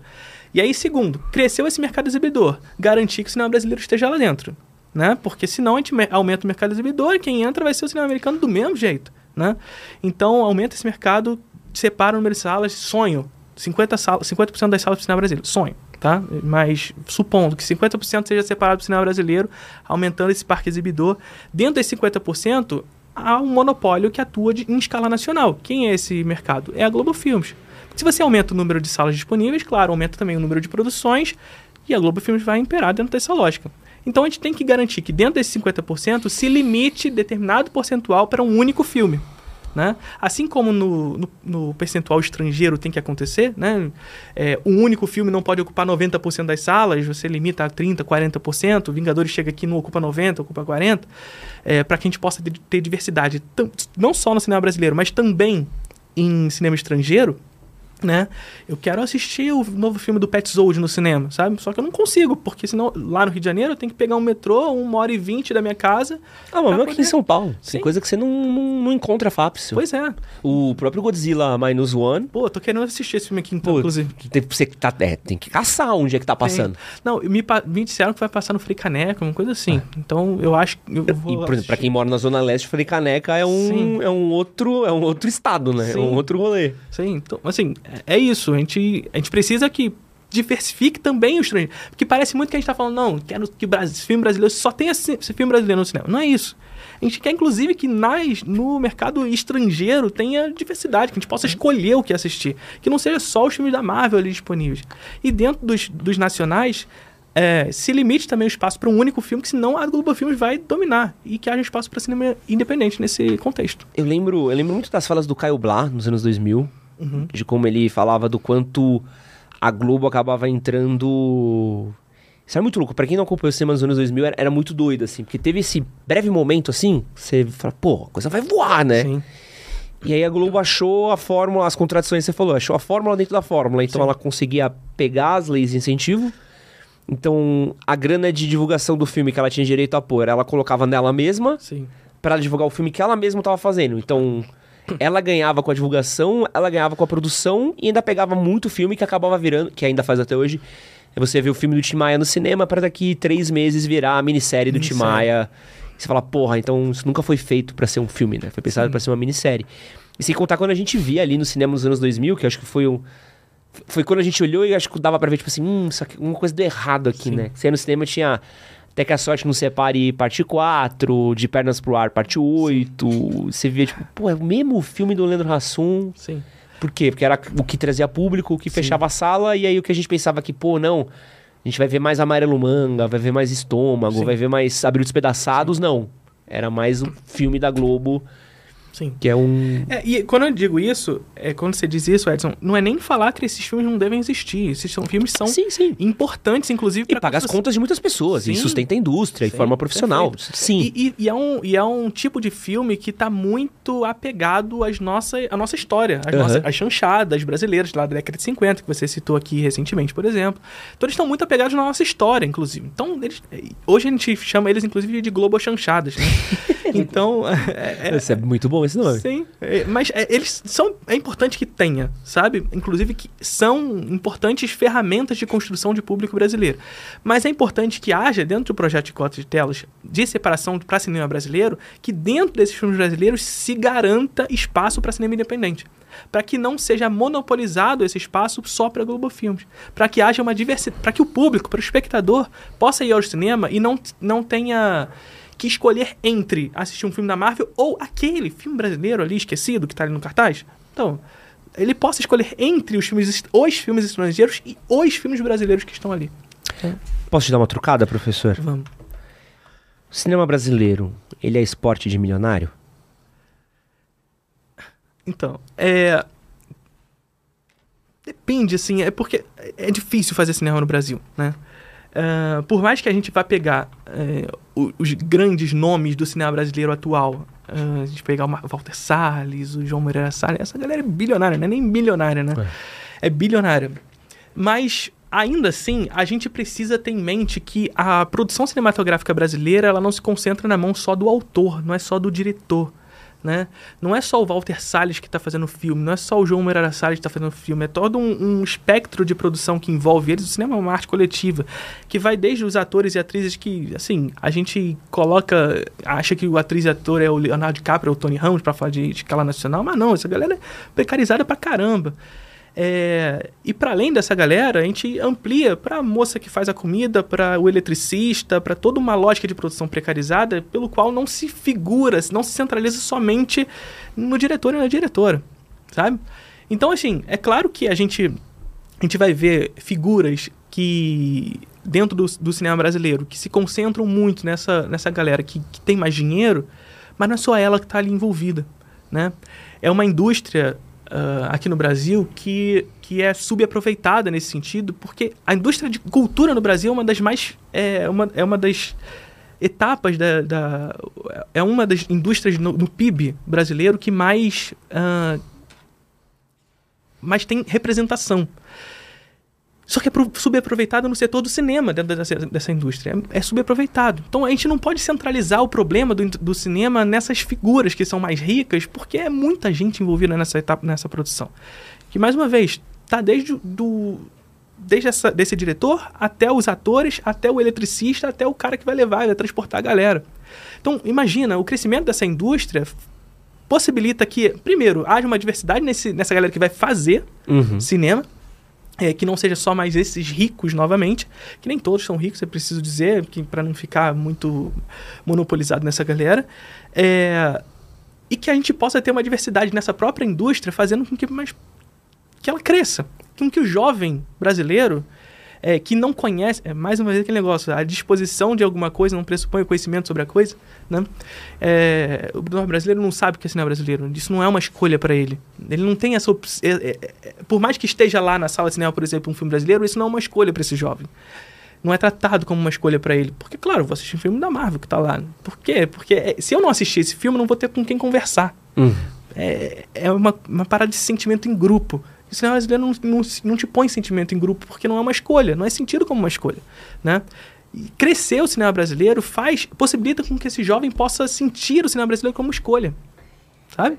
Mas não e tem um... ampliar esse, esse leque, né? Eu- Eu vejo, por exemplo, eu vou uma vivência muito, muito de São Paulo, mas eu acho que posso falar um pouquinho do Rio, do que eu sei, tá? Se eu falar aqui das duas maiores faculdades de cinema de São Paulo, acho que são, acho que foi o que a Débora fez, FAP e USP, se eu não me engano. São as duas maiores, os dois melhores cursos. FAP é um Corolla por mês para você estudar lá, e USP, outra faculdade extremamente elitizada, difícil de acesso e Nota um- corte alta. é. E um custo, e um curso de cinema, um curso que provavelmente você não vai estagiar, você não vai trabalhar, então você tem que estar com a vida muito bem Sim. garantida. No Rio, polo aí, capital da Globo e tudo mais. Acho que a PUC Rio talvez seja uma das maiores. É, tem a PUC e tem a UF, que E é a UF. também federal. Só que é, uma, é um dos cursos com maior nota de corte também, o que faz com que haja um, um processo de elitização no curso também. Então, eu ia perguntar Mas exatamente. tem a, tem a Estácio também. É, eu ia perguntar muito sobre isso, né? A, a- própria faculdade de cinema, ela é extremamente elitizada também. Sim, né? sim. É, então, a, a Estácio chega pra. E ela é um curso um pouquinho mais barato em relação à PUC, né? É, mas eu sinto que é um curso que é muito mais. Que assim, é, é foda, mas. ah, Você vai pra uma UF da vida, eu não sei como é que é a USP, eu não conheço, mas você vai pra uma UF, a galera vai, vai lá e ela vai. Vai pra estudar cinema, de fato, sabe? Então ela se forma enquanto uma pessoa que vai pro mercado de trabalho, mas também como um cinéfilo, porque ela aprende a gostar de cinema, né? Agora, você vai para um para uma Estácio da vida e você entra em, em contato com uma outra realidade, uma galera que tá ali para Pra, não, a, não a galera, não o, o estudante, porque a gente não pode centralizar o problema no estudante, não é Aham. no indivíduo que a gente centraliza, mas é um, é um curso que vai te formar para botar o diploma debaixo do braço e ir pro mercado de trabalho. Então a galera, não, você não forma esse cinéfilo, você não forma essa galera teoricamente e tudo mais. É, que é uma lógica de mercado, sabe? É, então, é, é saber como formar isso também. Para além de, de, de ampliar, é, em termos de classe, o acesso, também como formar esse cinéfilo, como formar essa, essa galera para fazer cinema bom no Brasil, né? É porque o que eu vejo hoje é. tá muito mais próximo de um jovem de periferia, de quebrada hoje, fazer audiovisual pro TikTok Aham. e pro Instagram do que ele sequer cogitar um cinema. Sim. É, mas é, é- são as novas expressões do audiovisual também. A gente tem que, a gente tem que levar isso em consideração.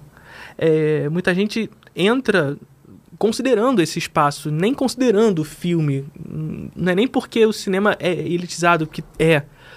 Mas porque já entra nesse espaço, porque esse é o espaço do momento, né? É, é a, é a tecnologia do momento para entrar mesmo. Então, é, enfim, é, acaba sendo esse, essa escolha, esse, esse caminho.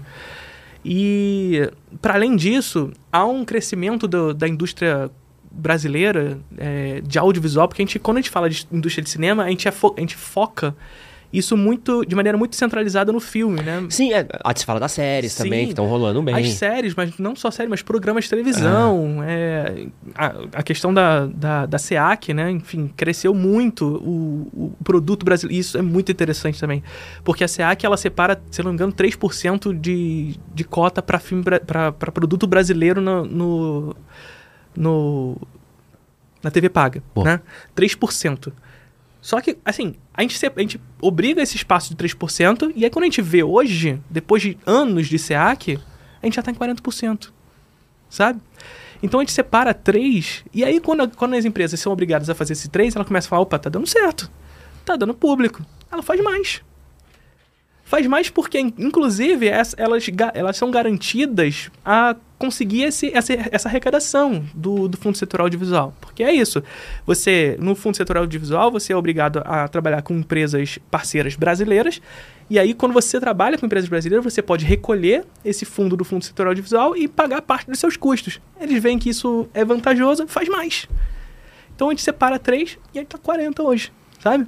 E, os, e, e o mercado audiovisual cresce, para além do filme. Agora, a gente precisa crescer esse espaço aí, esse espaço do filme, né? Eu assisti esses dias o maravilhoso. E aí me perdoa se você me chama de imperialista. Eu só sei o nome em inglês, tá? Tá. Que é o When, When Evil Lurks. Que é isso que é quando ele, ele ama la morte. Que é um filme argentino de terror.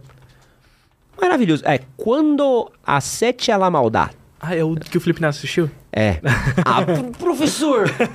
O filme é muito. O mundo não precisa girar ao redor do Felipe Neto. Não é pro Felipe Neto ver um filme que é o filme do Felipe Neto. Mas é porque virou polêmica. É o único filme que o Felipe Neto assistiu na vida. É... Eu odeio esse cara. Enfim. É... Excelente filme. Excelente, assim. Pô, bom. Bom, bom, bom. Terrorzão, body horror. Sim, É que eu gosto disso. sim. Então é meu isso, assim. Mas é um bom filme mesmo sendo isso, assim. Sabe, você olhar e falar, pô, tem gringo, esse ano teve um exorcista, não é metade do que que é o... Quando lhe a sete a la maldade. É filmaço de terror. Sim. E despertou também uma conversa entre meus amigos, né? Que eu tenho alguns amigos que também falam sobre cinema, que... Pô, Filme argentino é mó bom, né? Sim. Por que, que filme argentino é tão bom? Por que a gente todo dia é um 7x1 contra os filmes argentinos comparado com a gente? Ah, Porque eles sei também não. tiveram os mesmos problemas imperialistas Sim, e o tem. mesmo problema neoliberalista que você falou. Mas é, eles não são melhores que a gente, não. No cinema? Nem de perto. Mas nem de perto. É, Mitch. Darin tá. Darin tá chorando aí. Ah, Mas o Darim é um só.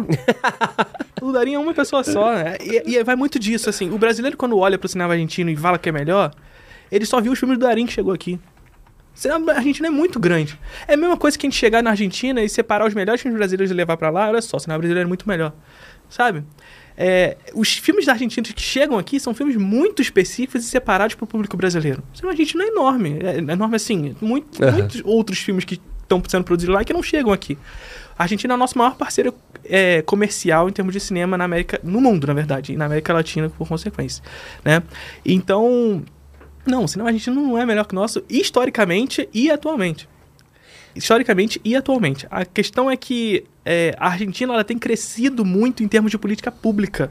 Porque eles têm cota de salas. Tem cota de sala. Agora eu não sei como é que vai ser, né? Porque agora o Milley foi eleito, É, não, não, sei é. pra onde vai. A gente tá falando no, no momento dessa gravação, né? Exatamente. Pode ser que não tenha mais Argentina quando esse episódio é, for ao ar. Tem isso, tem isso. Pode ser que não tenha nem mais a gente. Eles, têm, eles não só têm cota de telas, é, como eles têm educação de cinema nas escolas. Ah, é mesmo? Sim, na escola, na Argentina, não sei também se isso vai, vai continuar, porque a despeito do que foi aqui no Brasil, por exemplo, que houve um atraso enorme na educação básica brasileira, de diminuição das ciências humanas, de artes e cultura, muito provavelmente isso deve acontecer também na Argentina.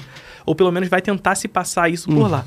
É, é, e nesse sentido, claro, o cinema de o estudo de cinema nas escolas vai estar em risco nisso aí. E, e discutir cinema na escola significa ensinar a esse jovem. Primeiro, cinema na escola não é só passar filminho na sala, né? Porque aqui no Brasil a gente teve um projeto de lei é, que entrou em vigor em 2014 da Dilma Rousseff que obrigava cinema brasileiro nas escolas. Só que o projeto não foi pra frente. Foi um projeto, inclusive, ruim, porque ele, o, o projeto culpabiliza o professor pelo seu insucesso. Né? Ele acaba, eh, não, propositalmente, Aham. né? Mas por quê? Porque você fala, ó, obrigatório botar cinema nas escolas agora. E aí o professor fala, tá, o que, que eu faço? Esse professor, assim como o aluno, esse professor é o cara que não sabe o que é cinema brasileiro. Nunca entrou em contato com isso. O cinema brasileiro não é conhecido. Então, o que, que o professor fazia? Ele ia na internet, via um, um filme, sim, esse professor metafórico, né? Porque em- eu não, não vou pegar casos específicos. É, ele ia na internet, via um filme que tava lá, que acha, acha legal, posta na sala assim, senta e assiste aí, gente. Mas de Sabe? pernas pro ar pra criança, né? Pois é. Duvido que não devia rolar um... E a culpa é desse professor? Não. Claro que não, ele não sabe o que, que é, né? Então, assim, a inserção de cinema nas escolas que eu defendo, e quando eu falo que eu defendo, não é necessariamente que haja uma disciplina sobre cinema, que eu quero que seja, mas para não ser idealista quanto a isso, pô, no na disciplina de arte, do currículo escolar, continua falando de cerâmica babilônica. Porra, fala de cinema. Fala de Glauber Rocha, fala de cinema brasileiro. Ah, mas se é idealista falar sobre isso também. Pô, diretor de escola aí, faz um cineclube na sua escola. CA de acadêmico, Grêmio Estudantil, reúne a galera e faz um, um cineclube para falar sobre cinema brasileiro. Só isso já ajuda bastante. Porque quando a gente bota cinema nas escolas, a gente ensina esse jovem que o cinema brasileiro é uma escolha. O cinema brasileiro é uma escolha. Ou que pelo menos existe, né? Sim, que ele existe, que ele pode ser uma escolha quando ele for no cinema assistir. E quando você trata como escolha, você, você torna esse jovem que vai sair da, da, da escola um espectador. E quando você torna esse jovem um espectador, você faz com que essa indústria cresça. Essa indústria se movimente. E na Argentina, tem cinema na escola. Se eu não me engano, é de 2012 essa essa cinema da Argentina nas escolas. Lá na França também tem cinema nas escolas e tudo mais. Então, assim, é, esse debate ele já vem acontecendo na Argentina. Um debate de cota de telas, um debate de cinema nas escolas. É, de, de cota de telas, eu lembro que também a mesma coisa aconteceu na França, aconteceu na Argentina. Sim. Fui, passei no cinema Sim, e metade das salas eram filmes, argenti filmes argentinos que não eram do Darim. sim, é isso. E que eu nem sabia que era. Eu falei, que, nossa, tem um monte de filme em espanhol aqui. Aí eu falei, pô, que, que diferente, né? E aí o brasileiro vê, vê filme argentino que só os filmes que tem o Darim, pô, brasileiro é melhor, o cinema argentino é melhor que o brasileiro, mas não é, não é. O nosso brasileiro, assim, historicamente, está muito à frente deles. Eles, come- Mas- eles começaram agora todo esse processo que faz com que o argentino assista, assista filme argentino. Essa é a parada. Essa que é a parada que a gente precisa ir atrás. Precisa- Se tem uma coisa que a gente precisa correr atrás dos argentinos é em termos de política pública com relação ao cinema. É isso que a gente tem que correr atrás. Mas tem uma coisa que a Argentina tem que o Brasil não tem. Além do Messi. Ah. Oscar. Ah, mas o. mas a, a gente vai. É, é bom, é bom que eu sei, eu sei os gatilhos do professor aqui, daqui a pouco eu tava quebrando tudo aqui. ó. Pá! Duas horas de papo pra isso!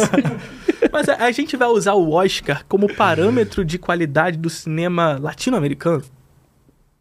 Se a, gente, se a gente usar o Oscar como parâmetro de qualidade pro nosso cinema e pro cinema argentino também, a gente tá usando, a gente tá falando que são eles que definem o que é o nosso, nosso cinema. São eles que vão definir o que é a qualidade do cinema. Eles vão definir como a gente tem que fazer filme, por, então, aqueles filmes que são a cara do Oscar. Porque só vira bom se você ganhar Oscar, sabe? Então, assim, o Oscar não é esse parâmetro. O Oscar não... A gente não precisa de Oscar para testar a qualidade do cinema brasileiro. Não precisa. Até pouquíssimo tempo o cinema coreano não tinha Oscar. E foi ganhar agora, por exemplo. E é considerado um dos melhores cinemas atualmente, sabe? Então, e é um, assim, até mesmo em termos de filme é, em língua estrangeira, que eles chamam, né? E assim, é, pra a gente, isso aqui é muito legal, tá? Brasileiro não sente filme americano como estrangeiro, né? Isso é muito louco. né? Isso é muito louco. Mas o filme brasileiro é gênero. Isso é muito Isso- louco. essa é a parada. Acho isso muito louco. E aí é, vai muito disso. O Oscar é uma ferramenta da indústria da cultura de disseminação de ideologia. Não é à toa que é a principal indústria de, de disseminação disso tudo. É, o, é a premiação mais assistida no mundo, apesar de estar caindo o número de, de, de Chato pra chapéu espectadores. também. Pô, chato pra Mas, caralho. Piuí, pode me chamar pra cobrir mais um ano? eu vou pra falar mal. É tipo o casamento dos outros. Eu vou, eu vou pra criticar. Gastou 100 mil nessa festa? É, mas é isso. O Oscar ele é um parâmetro estrangeiro. Sabe? A gente não tem que levar em consideração, não. Assim, quando que um cinema latino foi premiado? Para além desses filmes argentinos, a gente teve recentemente um filme colombiano que não foi premiado, que era o melhor, que é o Abraço da Serpente, filmaço. Mas a representação do cinema latino é ridícula. Ridícula. Agora que eu já engatilhei o professor. Vamos falar, professor, um pouquinho de fetichismo nerd. Hum. Porque eu acho que é uma coisa que a gente tá vivendo muito forte agora. Essa ascensão do filme nerd, né? Nerd entre muitas aspas, assim, do que é a identidade nerd, né?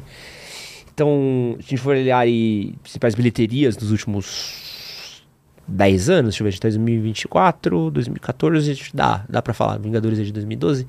Então a gente vê que tem sempre um filme de super-herói, uma sequência de um filme de super-herói, alguma coisa ligada a quadrinho, alguma coisa ligada a alguma IP grande, uma propriedade intelectual. E tem um cara que ele sempre foi muito enfático sobre isso, que é o meu mano Alan Moore. Sim. O Alan Moore ele sempre foi muito crítico, né? O que ele chamava de uma infantilização do cinema, é, essa coisa da cultura de super-herói e até mesmo quanto que é, essa cultura dos filmes de super-herói estavam ligados aí a um, um neofascismo, um novo... Se quiser um café também pode pedir, tá, professor? É, tava ligado aí a uma diminuição da capacidade cognitiva, crítica do público, né? Sim. Como é que você vê essa questão do, do, do, do fetichismo nerd no cinema, assim? É, isso vai muito na direção que a gente falou lá no início, onde a gente diz que tudo no capitalismo se transforma em mercadoria. Porque, veja, é, o nerd é o público para esses filmes? O público? Não, é. Né? Se a gente for falar que o nerd é o público desses filmes, as bilheterias deles seriam ridículas, porque o público nerd é isso. Só que desde a construção desses filmes, como você bem disse, foi construída junto a isso o que seria uma identidade nerd, que ultrapassa a nerdice, que ultrapassa os nerds de fato. Ah, não é, pô, eu, eu quando gostava de Homem de Ferro, quando eu era mais novo, as pessoas batiam em mim. Sim, não, não é que era. Se eu fosse pego na escola com uma revistinha em quadril, eu apanhava, não era legal. sim. E aí hoje, o cara que provavelmente que é o Edsonzinho de hoje em dia, ele continua apanhando na escola. E a diferença é que o cara que bate nele também gosta de Vingadores. Não tem. E se diz nerd também nesse É. sentido, né? Então, é, é isso. Foi, junto a isso tudo, um processo de mercantilização da figura do nerd. Você vende uma identidade de pertencimento em grupo, que tá para além do nerd de fato, né? Eu não gosto de falar de nerd de fato, porque parece que existe uma essência nerd que não é, não é verdade. É, é sempre contextual, eu não gosto desse negócio de essência. Mas, é, que tá para além dele. Então você cria um mercado muito maior a partir dessa construção de uma identidade, inclusive nos produtos realizados, que vão desde Desde os filmes da Marvel até as séries. Aquela The Big Bang Theory foi um sucesso absurdo e que vendeu essa identidade do que é o nerd para além do, do de uma daquilo que o nerd é de fato. Eu- São nerds que, que conseguiram se relacionar com mulheres, mulheres bonitas, etc, né? Esse toda essa, essa questões machistas de fato, que mas que fazem o sucesso desse nerd do passado que agora é um nerd de- que tá em voga, sabe? O nerd que Aham. tá, tá, tá, tá, no, tá no auge, tá no momento. Então você constrói toda uma identidade mercadológica que faz com que esse nerd que tá para além do nerd agora nessa mercadoria passe a ser um consumidor desses produtos. Então, a indústria da cultura, o Adorno já dizia pra gente que a indústria da cultura é autoritária e está em todas as esferas da vida, porque ela constrói esse gosto em torno de um padrão, o tal do padrão de gosto que a gente estava falando, né? Então, você constrói esse padrão nesse gosto, nesse, nesses jovens, e esses jovens, eles vão, jovens, adultos, etc., vão criar esse, esse padrão de consumo em torno disso. Então, para além de se identificar enquanto isso, para se identificar, ele precisa assistir o filme Hum. Para poder conversar com a galera sobre aquilo que está sendo que foi lançado, última parada do momento. Não só tem que fazer isso, porque ele tem que comprar também o action figure. Ele tem que comprar o, o- A camiseta. a camiseta, ele tem que comprar. Então você Um constrói. ingressinho de mil reais da CCXP. Pois é, tudo no capitalismo se transforma em mercadoria. Inclusive a identidade nerd. Inclusive essa identidade que se constrói que está para além do nerd. Ela se expande no capitalismo. Porque senão, se fosse um, se fosse um produto criado só. Pro, é- essa é a parada. O capitalismo não atende demandas, ele constrói as demandas. Se fosse só para atender as demandas dos nerds, porra, não ia ter filme. Não ia ter filme, porque é uma, é uma demanda muito pequena. Então eu construo uma demanda muito mais expressiva, coloco todo mundo dentro dessa demanda e olha, eu crio desejo. Eu lembro muito de ver. O, eu acompanho o Omelete desde o começo, assim, acho desde 2004 eu acompanho. Então, pô, muitas coisas que eu vi, li. Até quando eu falei com o Forlani, falei disso, assim, tem, fui ler o Guia do Mochileiro das Galáxias por causa dele. Sim. O livro, quadrinho, filme, eu tinha um almanaque de cinema do Omelete, que acho que os três escreveram, porra, eu, eu assisti todos os filmes, eu tinha uma lista que eu ticava. Ah, Sete Samurais, é, Trono Manchado de Sangue, eu ia ticando porque era minha base, assim. E eu lembro que era na época que o nerd era nicho, Sim. nicho no nicho, né? Então eu até brinco que eu dou graças a Deus ter nascido nessa época porque eu tinha minha atividade nerd em casa e eu era forçado a, a ser gente nos outros dias, né? Então tem que sair, conversar, falar de coisa que não é Marvel, que não é bonequinho. Jogar Magic. É, não, pô, se eu falasse de Magic na faculdade, eu, eu apanhava com 20 e poucos anos, né? Então eu era forçado a ter que socializar de outros jeitos. Mas eu lembro muito do Borgo, que ele falava muito sobre isso, assim, que o público nerd parece que era uma bola cantada, assim, é um público que ele consome muito, né? Sim. Porque o público nerd não quer só ver o filme, ele quer a camiseta, ele quer o bonequinho, ele quer o, o action figure. Não é que ele quer action figure, ele quer action figure numerada. Ele quer um sentimento de exclusividade dentro daquilo, né? Então, foi muito engraçado, porque isso eu lembro dele falando disso em 2007, 2008, que porra. Comparado 2007 e 2008 com o que Hoje. é... Hoje talvez um pouquinho menos que a gente tá vivendo um- uma balada nisso, mas com 2019 no auge de Vingadores Ultimato, era, a galera morria por isso, né? Sim. Então é, é muito louco, né? Como é um. É um, um rolê que Hollywood, né? A indústria achou um. Pô, olha esse filho da puta como ele gasta dinheiro com essas porra, né? Sim. Mas na verdade, é, qualquer grupo é assim. É, é, Edson, porque quando o Furlani ele trabalha com isso, ele enxerga de maneira Uhum. mais específica para isso. Mas qualquer grupo construído pelo capitalismo vai nessa direção. Então, você pega o nerd, o nerd naquela época ele estava muito centrado na questão dos quadrinhos e tudo É. mais. E aí, o cinema entra um pouco mais tardiamente nisso tudo. Claro que haviam produções é, nesse lugar já. Mas se a gente pega outros grupos, se a gente pega. Eu costumo falar, assim, o cinéfilo, ele acredita que ele tá fora da indústria da cultura. Ah, Né? É, mas como eu disse agora, a máxima do Adorno, que a indústria da cultura é autoritária e está em todas as esferas da vida, o, né, o cinéfilo também tá nessa indústria porque ele é um desses nichos. Ele é um desses nichos de mercado. E o cinéfilo compra muito. ah, O cinéfilo compra muito. Assim como você pega o nerd que tá lá é, indo pra assistir todos os filmes da Marvel, comprando action figure, comprando camisa, etc e tal, tu vai pra um cinema lá em Botafogo, no Rio de Janeiro, ou um cinema alternativo aqui em São Paulo, Augusta. Você vai estar o cara com, com a bolsa da MUBI, com uma tatuagem da A24 no braço e... Pô, não pode sabe? ver uma camisetinha da Almodóvar e já quer comprar. Um pôster do Tarantino já põe no quarto. Pois é, então assim... é, no- o capitalismo transforma tudo em mercadoria. Inclusive, e, e para transformar tudo em mercadoria, ele constrói essa lógica de pertencimento em grupo. que é uma lógica de consumo. É, tran- é transformar cidadão em consumidor. Essa é a parada. Transformar cidadão em consumidor. O que fizeram com Laranja Mecânica é um crime. É tipo a camiseta do Ramones, né? Você não sabe mais se é um filme, se é uma marca, se é um brand. É, é isso que tá rolando agora, por exemplo, do Round Six, né? Round Six é um, foi uma série é, crítica ao sistema capitalista. Maravilhoso. Aí o que, que você faz? Faz um reality show, põe um bando de pessoa lá pra lutar por- pelo prêmio, sabe? E vende isso. E vende isso. bonequinho e máscara e camiseta. É isso, Maravilhoso. é, isso é o capitalismo. Essa é a essência do capitalismo. Se a gente pode falar de essência, é isso. Agora, o negócio que você falou do infantil.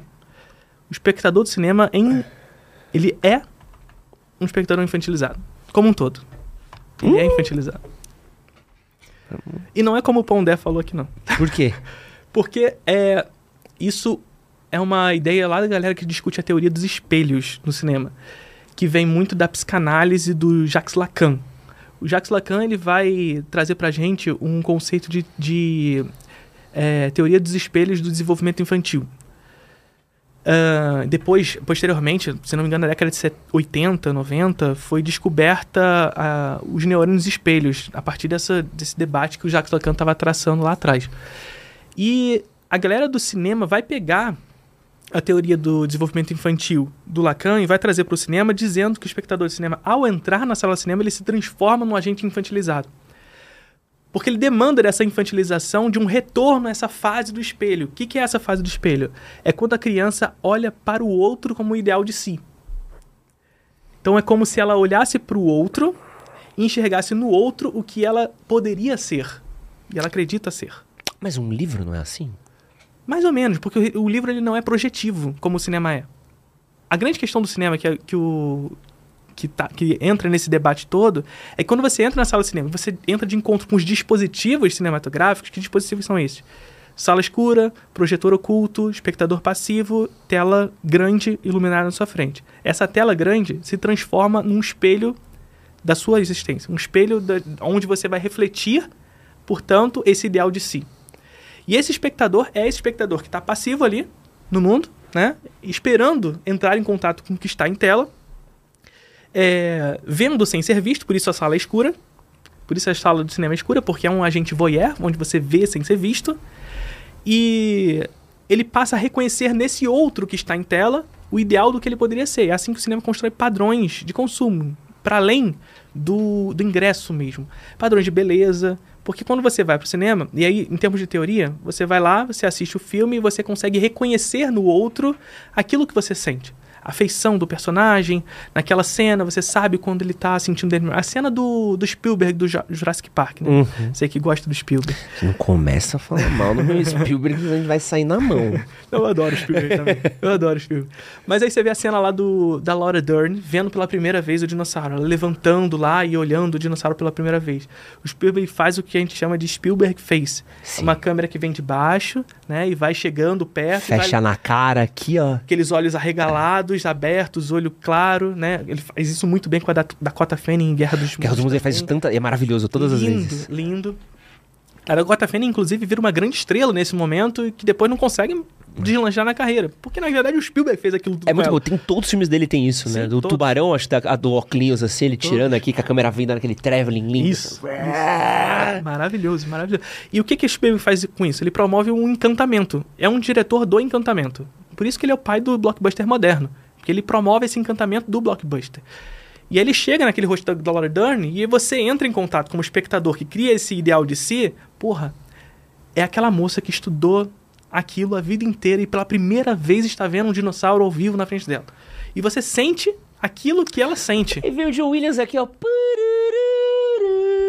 Dinossaurinho é. levanta. Tá maluco. E você cria esse ideal. arrepiei. Eu, sei que é crítica, mas eu dei uma arrepiada aqui, ó. Não, é me, me infantiliza Spielberg. Não é crítica, não. É, é- é- eu gosto muito do filme, de verdade. Eu gosto do Spielberg, de verdade. É, e quando a gente fala infantiliza aqui, não é em termos. Não é, em, não é de maneira pejorativa, não. Sim, sim. Tá? É, é- esse é um processo do cinema, de infantilizar pra gente reconhecer no outro ideal. Agora, as consequências disso. Bom, em termos artísticos, nós temos o Spielberg fazendo esse encantamento, que é maravilhoso. Mas em, em termos mercadológicos, o cinema também encontra nessa infantilização do espectador um processo de, de construção de padrões. de padrões para consumir o próprio filme, mas também os produtos que envolvem o filme, né? É, tanto as camisas, os action figure, etc e tal, mas também padrões de beleza, porque você vai pro cinema, você vê o Brad Pitt, você vê a Beyoncé, você vê qualquer atriz ou ator maravilhoso lá na tela, e você vê dentro da sala de cinema nele o ideal de si, porque você consegue ver nele os sentimentos que você está sentindo ali. Mas quando você sai da sala de cinema, você se desencanta. O encantamento que se criou na sala morre. Desencanta. E desencantamento promove o quê? Busca por encantamento. Consumo. E aí, para além disso, o que, que vai ser consumido? É, estética, você vai buscar esse padrão estético que foi construído, esse padrão de consumo que tudo aquilo no cinema foi construído junto. Então, essa infantilização do espectador de cinema é interessante ao capitalismo para construir consumo novo, para além do filme. É muito louco você parar pra pensar, o Spielberg é o pai do Michael Bay. Porque até uso de câmera, uso Do estético. É, não, porque, por exemplo, você fala do Spielberg Face, o Michael Bay usa a mesma câmera, do mesmo jeito. A diferença é que ele gira. Sim. Não para de girar nunca, né? Sim. É, mas é doido, né? Porque eu, eu gosto muito de ver crítica de filme antigo. E eu gosto muito do programa do Roger Ebert, né? Que ele tinha um programa, ele e um, e um outro mania. Sim, ele esqueci o nome dele Eu sempre esqueço, que era o Sim. magrelo careca. Sim, sim. E é muito curioso ver as discussões deles, assim. E eles discutiam já na década de 80 o quanto que os filmes do Spielberg eram sobre isso, assim. Sim. Assim, pô, é um filme infantil. Sim. Filmes pra gente são clássicos, que a gente olha e fala, porra, mas ele fala, pô, isso infantiliza, né? Principalmente pensando que os caras deviam estar vindo da década de 70, que era, pô, pensa que você tá vendo Taxi Driver, Toro Indomável, Bonnie Clyde, tá vendo, tipo, só um pancada e aí você vem com Indiana Jones. Sim. Agora, é isso. Esses filmes anteriores também são infantilizadores, só que eles vão para um outro lugar, né? É isso que eu falei, por exemplo. O cinéfilo também se transforma num, num grupo de consumo, né? Aham. mas é um outro tipo de produto. Agora, é essa galera que vai formar esse blockbuster moderno, eles compreenderam que técnicas simples são eficazes para promover esse encantamento. A gente olha, por exemplo, para técnicas como plano e contraplano e close-up de maneira muito é, banal hoje em dia, porque todo filme tem um close-up. Mas a força de um close-up a gente não discute. A força do close-up do Spielberg na cara da Laura Dern, na cara da, da Dakota Fanning, é bizarra. São, são, são coisas muito simples, mas que demandam de um. É, é que eu sempre falo: técnica é meio. Pode botar a melhor técnica do mundo. A melhor tecnologia disponível na face da Terra. Bota num diretor ruim e ele não vai saber fazer. Pô, close-up na carinha do Elliot. Sim. Quando a bicicletinha vai voar. Sim. Porra. Tu vai trazer o ET, né? não, não, você não vai falar mal de ET na minha frente, não. Não, eu, eu, não- eu- não é que eu não gosto, não. Eu gosto do filme, mas não- é, é dos mais fracos do filme. É dos mais fracos. Mas eu gosto de quase tudo dele. Mas você pega o, o close-up no rosto do Joel Osment no Sexto Sentido, sabe? Aquele close-up é essencial. Mas a gente não discute close-up porque ele é, ele é tão simples, mas na cena ele é tão potente porque ele precisa estar ali no rosto. Você não pode escapar. O close-up, o que, que o close-up faz? Você tá numa sala de cinema, uma tela enorme, e o rosto se desproporciona. Fica um- uma coisa enorme na sua frente, para onde você não tem onde escapar. Você só vai olhar para aquele rosto, aquelas feições, não tem como você não se identificar com aquele personagem. Essa é a força do close-up. Inclusive tem uma cena no, no, no última parte do Bastardos Inglórios, Aham, que o nome do capítulo é alguma coisa assim, é a vingança do rosto gigante aham. que é o rosto da Xoxana, Enquanto enorme pega na fogo, tela, né? isso, Ah, enorme na tela e tudo mais. É, enfim, inclusive eu falei no Twitter que o Bastardos Inglórios é o pior filme do Tarantino. Não, Felipe. né? Ah, Felipe, pelo amor de Deus. Falei que, que é o pior filme do Tarantino. E é o pior filme do Tarantino. Não, não é o pior, é o segundo pior. Tem a prova de morte antes, pelo amor não, a de Prova de Deus. Morte é o segundo melhor. Ah, você tá maluco. é maravilhoso a Prova de Eu Morte. vim aqui gostando de você, me embora odiando. O que que tá acontecendo? Segundo melhor, segundo melhor. Qual que é o melhor? Melhor era Uma Vez em Hollywood. Não, esse tá louco. Maravilhoso. Você tá louco. Maravilhoso. Concordamos em discordar. Mas, é, é, enfim, eu. O canal, o Piuí, inclusive, também fez no. Depois eu vi. Ele botou lá no podcast dele que, que surgiu esse debate na internet. E uma pessoa muito, que é muito renomada falou que é o pior filme do, do Tarantino. Não citou meu nome, mas eu sei você... Tô sabendo que você fez. Eu, eu acho curioso uma coisa que você falou, que acho que é um, é um. É muito doido de você começar a gostar de cinema, que é você começar a entender como uma história é contada, né? Sim. Porque, por exemplo, minha namorada ela tá cagando pra. Mano, muito cagando, assim. Ela gosta de ver filme fofo e terror. É isso. A gente alterna em TV Trolls ou ver, sei lá, o Evil Dead. É as duas, duas únicas opções de filme que eu tenho com ela, tanto que eu vou mais no cinema sozinho do que com ela normalmente. Mas uma coisa que eu acho curiosa, conforme eu fui gostando mais de cinema estudando, é quando você começa a ver que a história é. Às vezes é a menor parte do filme, né? Sim, total. E, e como tem esses recursos, às vezes, do. Você falou do close do Spielberg, mas eu, eu tava lembrando muito do close do, do diretor do Les Miserables, do musical. Sim. Que ele, É. ele opta por uma lente diferente também. Sim. Então o close dele não é um Que close deforma. esteticamente bonito, é um close que a cara do cara fica meio esquisita. É. É o que faz o Inharito também com o Birdman. Pô, Inharito, loucura. Aí você tá falando do plano sequência. Sim. Vamos falar do porquê que existem isso- sequência. E isso fica ainda mais complexo, porque, enfim, você não pode trocar a lente no meio do, da bagulho. Então você bota uma lente que deforma o rosto, quando você chega perto do rosto, ele vai deformar. Né? É o que acontece na cena lá com a Emma Stone, né? Que ela vai pra janela e tudo mais. Maravilhoso. Nossa, Então, a cantando cena- com a cara arregaçada, assim. Sim. A cena ela tá mais aberta, mas você não pode trocar a lente pra botar perto do rosto dela, pra poder o rosto não deformar. Então você vai e o rosto deforma mesmo, vambora. E, e- é curioso, né? Eu tenho, eu tenho lido e estudado muito sobre cinema italiano, né? Principalmente diálogo, assim, que é uma coisa que eu, que eu gosto muito, assim. E sobre como o uso da estética da luz e a brincadeira de fazer aquela, um ambiente meio etéreo, né? Então, é muito doido, né? Porque acho que quem talvez não goste, não se interesse, talvez nem tenha tempo, o cinema é uma história, né? Mas a técnica é muito importante pro É, cinema, o, né? Pra essa galera, a cinema vai ser, o cinema vai ser uma história, mas não tem jeito. Ela vai ser sentida a partir dos usos dos meios. Porque não adianta você botar a melhor história do mundo, porque a pessoa, no cinema ou qualquer outra arte, ela vai sentir a partir do como ela é contada, ou seja, pela narrativa. Narrativa é como contar, não é o que se conta. História é o que se conta, é o tempo do acontecimento. A narrativa é o tempo do narrador. Como ele vai contar aquilo tudo. Né? Você pode botar a melhor história do mundo na mão de quem não sabe contar, não vai dar, não vai dar bom. Então, as técnicas não fazem si- filme por si. Isso é importante. Técnica é meio. Mas técnica é meio da realização do trabalho artístico, do trabalho criativo de determinado artista. Né? Que vai se utilizar desses meios criativos para gerar uma- um fim. E esse fim é o filme. Então, é, por mais que a gente não esteja interessado naquilo que, que faz o filme, dos meios da realização, independente de você conhecer ou não, você vai sentir o filme de acordo com o trabalho realizado. Posso dar um exemplo legal? Sim. Do, con- do contrário? Sim. Tipo assim, que é um cara que tem uma técnica muito boa, mas conta uma péssima história. Sim. O Zack Snyder. É história muito boa que conta. Não, não, ele conta. A história dele é, é ruim no, no dia você olha. Sucker Punch. É um filme que Sim. você assiste e fala, Sim, sim. foda-se. Mas você vai falar assim, mas tem uma cena bonita, tem. Sim. É filmado bem feito, é, uma É. escolha de arte bonita, né? Sim. É, e mesmo você sendo bom tecnicamente, não quer dizer que você conte bem histórias, né? Ele, ele é quase um pintor digital, né? Alguma coisa assim. Mas eu vou discordar num ponto. Porque... Gosta das- dos filmes dele. Oi? Não, gosta não. dos filmes dele? Não, Ah. não. Não é isso não. Isso ia ser um plot twist. Não, não, não. Eu não. criticar o meu Spielberg aqui, falar bem do Zack Snyder, aí a gente ia ser Não, mas eu não aquele critico o Spielberg, não. Não, a parada é que assim, a boa técnica não é a técnica bonita. A boa técnica não é a, a técnica tecnologicamente avançada. É pegar um. Pô, é visualmente agradável, visualmente. Pegar um Duna do Villeneuve. Pô, lindo, maravilhoso, mas e aí? Sabe? A boa técnica ela demanda desse uso. E por que, que a gente precisa fazer esse debate? Porque senão a gente vai qualificar o bom filme de acordo com a boa técnica. E não é bem por aí. Se a gente pega um filme como Speed Racer, é um filme com o, o debate técnico que não vai em direção, por exemplo, ao realismo que Hollywood vai- vem guiando.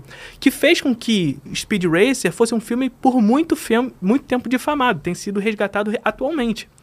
Então, assim, a técnica usada em Speed Racer, em Speed Racer vai à contramão do que vinha sendo realizado naquele momento, porque não era realista. Só que qual é o uso criativo de acordo com essa técnica? Sabe? A técnica pode não ser a mais avançada de todas, a técnica pode ser não a mais tecnológica, mas os usos empregados sobre essa técnica é o, que é o que interessa para esse pro resultado, para a narrativa. Então, um filme como Duna, por exemplo, lindo. Mas e aí? Eu gosto de Duna. Você gosta daquilo porcaria? Eu gosto, eu gosto. É uma grande porcaria. Eu gosto muito do livro. Eu gosto de chamar o Villeneuve. Vou... Puta, não, vai entrar nessa? Não, quero, quero ver como é que. Eu gosto de chamar o Villeneuve de um, um diretor cupcake. Cupcake é aquele, aquele, aquela comidinha que tu olha assim, porra, lindo, né? Bonito. Pá, come. É ruim. Quero, quero pedir meu close aqui, ó. Você que fez esse corte aqui pro Twitter, pra rede- eu não tenho nada a ver com isso daqui, tá? Villeneuve é pica, tá? Não, mas assim, é, eu, o Villeneuve tem coisas. Eu, eu falo isso pra, pra irritar a galera também. Ele tem coisas legais. É, mas a boa parte dessas coisas é muito nessa lógica do cupcake. Essa lógica de. É muito bonito por fora. Mas por dentro é vazio. Tá. Sabe? É o que eu acho do Duna, por exemplo. Mas eu gosto da Chegada, eu gosto do Prisoners, que eu Tá esqueci bom, qual é incêndios também, não? Incêndios eu não sou tão fã. Os Suspeitos é o Prisoners. Suspeitos, né? Eu- esse eu gosto. O- Os Incêndios eu gosto, mas assim, não é. Não sou fãzaço e tudo mais. Sicário, você já viu? Já eu não sou tão fã assim, não. Nossa, eu amo canto Sicário. Eu, eu acho um filme meio preguiçoso até. É mesmo? É, um, é aquele negócio, ah, tamo no México, bota filtro amarelo, sabe? É Acho que, ele, acho que ele, assim. ele, ele, ele tem isso, mas acho que a culpa não é dele nesse Ah, eu sentido. acho que sim, é sim. Mas acho que ele, ele conta uma excelente história de você, tipo, não é óbvio Sim. o que ele tá contando. Eu gosto disso. Eu gosto muito do Villeneuve, que eu acho que ele demora às vezes pra você entender o que ele tá querendo contar. O, o Blade Runner acho que sofre, porque é um porra de um filme longo que não acaba nunca. Chato. Mas ele, ele não é óbvio. Quando você começa a entender onde tá indo a história, você tipo... Ah, pô, não, foi pra um outro lugar. Sim. Eu gosto disso, O entendeu? Blade Runner é um outro exemplo disso. É um filme muito bonito, mas. eh, Pra onde a gente vai com isso? Vai pra onde a gente vai com essa beleza? Lembrando novamente que todos os comentários apresentados aqui por Felipe Leão representam a minha opinião. É, Professor, surgiu uma coisa aí na internet. Eu queria saber do senhor. A 24 é a salvação do cinema? Pelo amor de Deus. É- é- essa é outra coisa. A cultura woke é a 24. Não aguento mais falar dessas coisas. Não dá, é culto aí, tá, né? Sim. É pirâmide, a 24 é... Cara, e é assim, é a cultura woke de um lado e a 24 do outro, assim, parece que a 24 é, é a resolução, é a revolução da indústria hollywoodiana. Porra, meu Deus do céu, não aguento mais com a 24. É, eu até falo isso porque é aquilo que eu falei anteriormente pra vocês, como tudo no capitalismo se transforma em mercadoria e como o, o cinéfilo também vira. Eu falei pra vocês, o cinéfilo é essa figura, com a bolsa da MUBI e tatuagem da 24 no braço. Ou pra não falar tatuagem, porque também, aí, por favor, não façam tatuagem da 24. É é nova Pixar, né?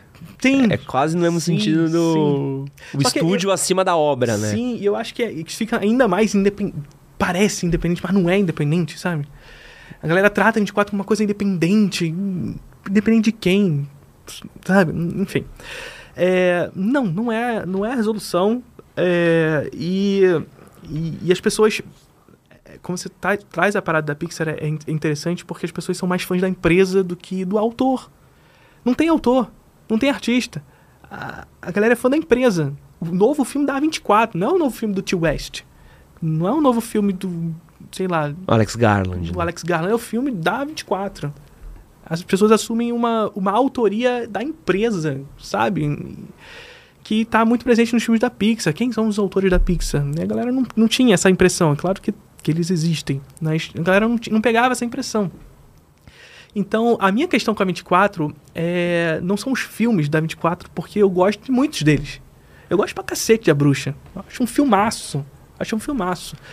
Eu gosto de muitos desses filmes da, do, da 24. Agora tem Ghost Story, Sim. Sacrifício do Servo Sagrado, sim, filmaço. tem muita coisa boa na 24. A, a minha questão com a 24 é o posicionamento de marca dela, que, que se posiciona em direção a essa característica autoral, autoral vendendo uma, uma autoria é, da empresa e não do artista, e vendendo uma ideia de independência. E para além disso, toda, todo o debate é, que surge a partir dela em, em, em direção ao terror. Né? O tal do pós-terror, etc e tal. Ah, do pós-terror, isso aí eu já não aguento mais. Eu não, nem, nem dou corda pra esses a, doidinhos. 24, a 24 faz filme de terror pra quem não gosta de terror. Essa Sim. é a verdade. né? Não, isso aí a gente tá, pô, agora a gente concordou. eu detesto, perdão cobrar só fala assim, eu detesto, detesto. Vagabundo que vem falar de novo terror. Sim. Nossa. Porque assim, a gente tá falando de um gênero que foi extremamente marginalizado durante muito tempo.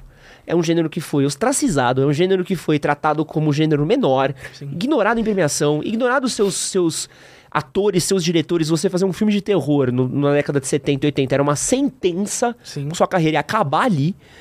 Pra vagabundo chegar hoje, pegar um terror psicológico que já existe desde a época de Bebê de Rosemary, desde a época de Exorcista, e falar: não, nosso terror agora é mais psicológico que antigamente. É botar um. um- um- um- Isso sim é cupcake, é você botar um, um enfeitezinho bonitinho pra fingir que agora é coisa nova, porque não, a gente não é que nem Sexta-feira 13. Pô, Eu acho o X um bom filme. Mas X é sexta-feira 13, é uma porra, slasher. Qual o problema de chamar de slasher, sabe? Sim. É um, é um elitismo cultural É tão escroto. É um processo de elitização do- do- de um gênero que é popular, que é direto, que é frontal na história do cinema. É um. E é esse o debate público que a 24 acaba promovendo nas pessoas. As pessoas, elas gostam desses. Ah, eu prefiro terror psicológico e etc. Tá, eu também gosto de terror psicológico, mas não é isso só o terror. Não, sabe? o que, que é terror psicológico? Sim. Por que, que o terror de, o- Você vai falar que um, um, um diálogo não é terror psicológico, de certa tá. maneira? Sim, sim. É, a questão é que a 24 trouxe esse terror de trauma, né? E eu Ah. não aguento mais filmes de, de trauma. Pô, pelo amor de Deus, eu não aguento mais filmes de trauma. Mas é, é muito desse debate de, de... Porque o terror, ele é um gênero frontal... é, na história do cinema, o terror é um, é um gênero frontal e popular. E que acaba reagindo a uma lógica do bem-fazer cinematográfico, bem-fazer artístico. Por isso que ele é, historicamente, relegado a, a posições marginalizadas na indústria. Né? Nunca vai ganhar um, um- um prêmio. E quando ganha, ele não é terror. É. Sabe? Quando O ganha- Iluminado. Ah, não é terror, Não, né? É terror Kubrick. verdade, é drama. A própria sabe? atriz do Hereditário, que foi completamente ignorada. Sim, sim. Uma das melhores interpretações daquele ano de Sim. longe, né? Quem é, quem é mesmo? Eu sempre a- esqueci o nome dela, é. é muito boa, ela. esqueci o nome. Hereditary. É, esqueci. Pra ser justo a ela, é a maravilhosa Toni Collette. Tony Collette, isso, perfeito.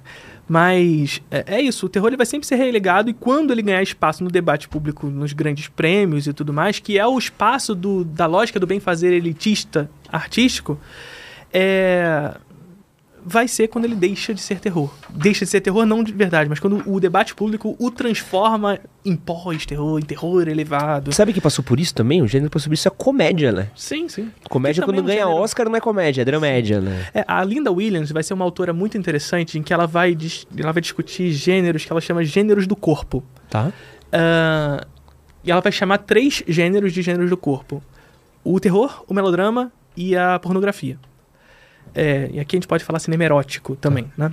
É, por que, que ela diz que são gêneros do corpo? Porque são gêneros que têm uma atuação frontal com o corpo do espectador. Ele não tem meandros, ele não, ele não, ele não, é- não demanda de uma complexidade para chegar à experiência do espectador. Ele é direto. Ele profana o corpo da, do espectador. E muito por essa profanação do corpo do espectador, ele acaba sendo desvalorizado por essa ideia conservadora da verdadeira arte, né?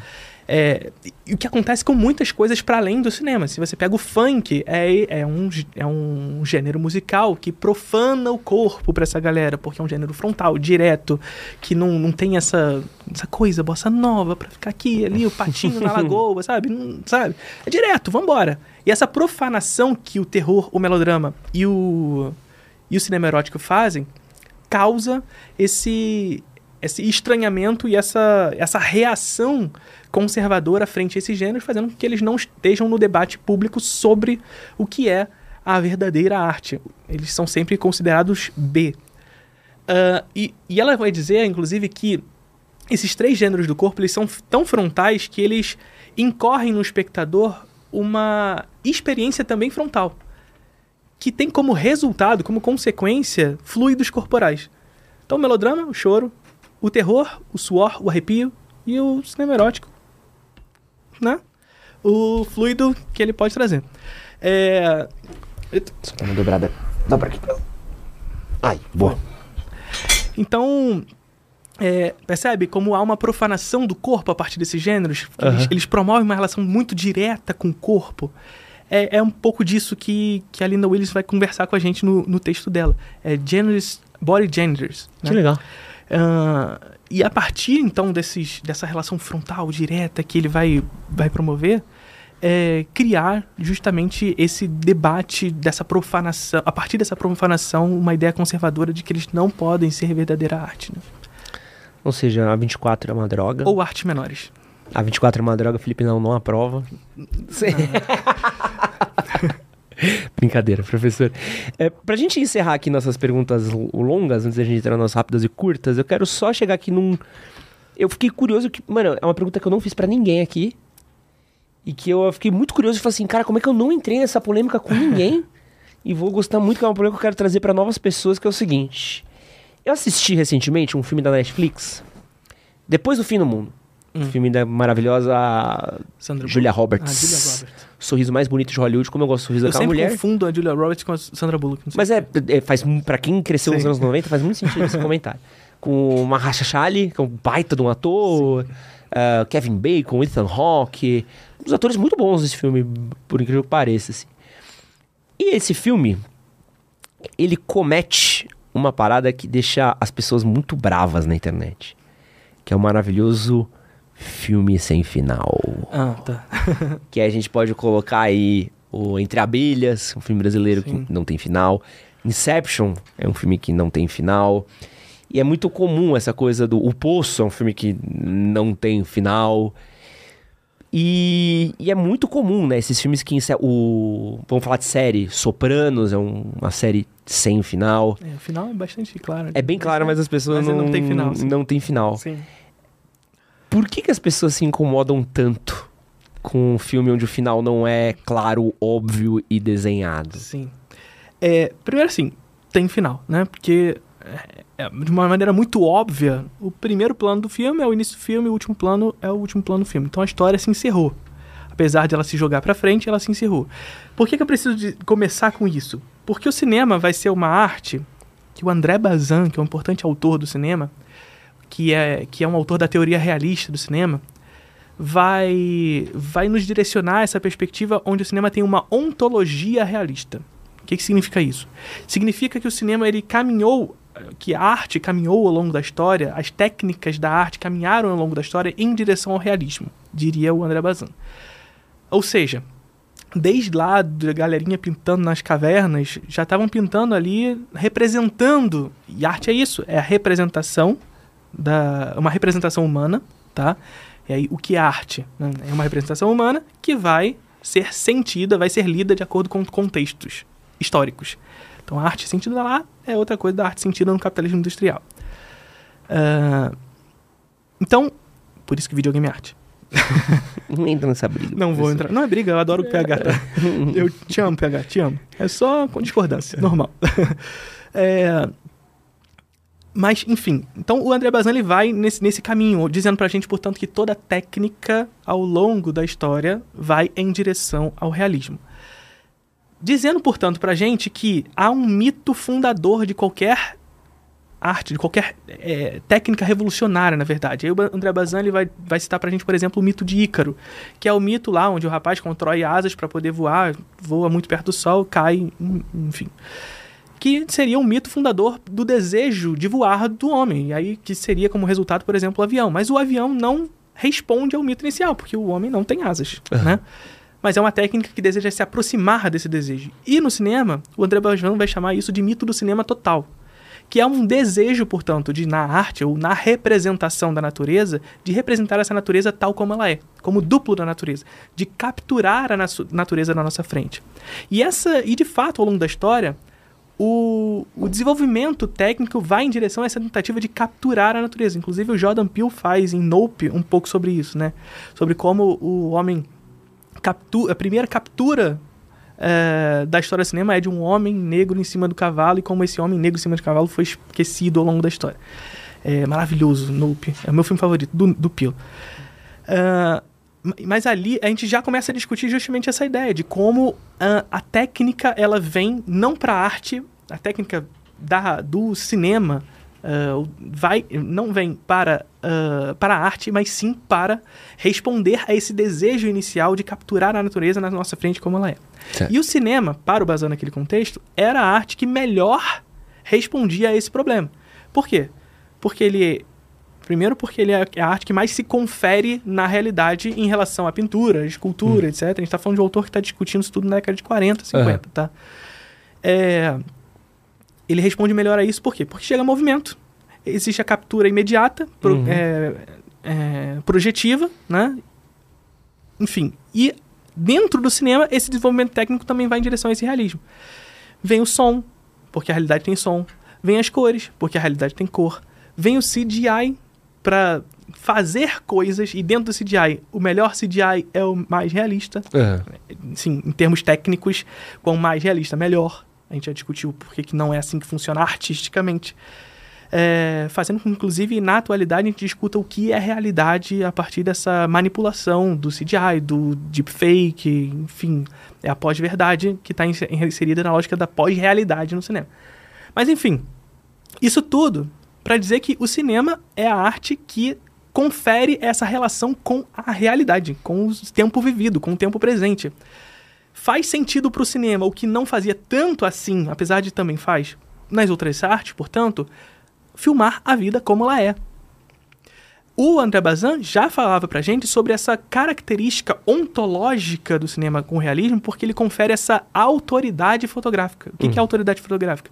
É essa capacidade de, ao dar um play na câmera, ela mostra em movimento a realidade frente a ela. Ponto. O que faz com que o espectador sinta essa autoridade com a realidade, portanto, sinta o cinema, a imagem, como uma verdade. O cinema é sentido como verdade. Portanto, faz sentido ao cinema mostrar esse mundo tal como ele é, frente a gente. E o mundo não é fechado. O mundo não se fecha. O mundo ele não tem um início, meio e fim fechado. As histórias não se findam no mundo, elas continuam. Elas são vida até a morte. Mas elas, elas, se, elas, elas se estendem para além do final do filme. Então faz sentido para o cinema documentar a, a imagem, documentar a ficção. Essa que é a parada. É, o Eric Romer, que vai ser um outro autor muito. é, que ficciona um- a lógica documental do cinema, e isso não significa fazer documentário, tá? É, o Eric Romer parece que está fazendo documentários sobre seus personagens. Uhum. O Abbas Kiarostami, que é um diretor iraniano da década de 90, é um outro cara que parece estar fazendo documentários sobre seus personagens. O cinema, os- o, cinema de fluxo, atualmente. O Winterbottom fazia muito disso também, né? Qual? Michael Winterbottom. Não lembro. Um- Eu, eu lembro que eu fiz um trabalho sobre ele na faculdade, era muito sobre isso, É, assim. não lembro, era... não lembro. O filme dele, às vezes, você fica meio. Porque ele tem narrativas reais na história Sim, dele, sim. então. É, é, se você pega um filme como Close Up, da Aham. Sharon Stame, é, é muito sobre isso. É um, você tá, você tem um personagem ficcional, mas você conta a história desse personagem ficcional de uma maneira que parece que é um documentário sobre esse personagem ficcional. É, mas não é um documentário. Hum. Não é um documentário como. eu- que eu quero dizer que não é aquele tipo. Documentary, mock-documentary. Não, não é isso. Parece que é uma. que ele tá contando essa história de maneira fluxo, de ma- Aham. num fluxo constante, onde o final não faz sentido fechar. Sabe? A vida não se fecha. A vida não tem causa e consequência direta o tempo inteiro. Mas será que não é sabe? por isso que as pessoas se revoltam? Porque eu vou buscar no cinema uma coisa que eu não tenho na vida? Sim, sim. É, parte muito disso. E aí, essa revolta vai muito em direção à lógica da construção desse padrão de Hollywood, histórico de Hollywood.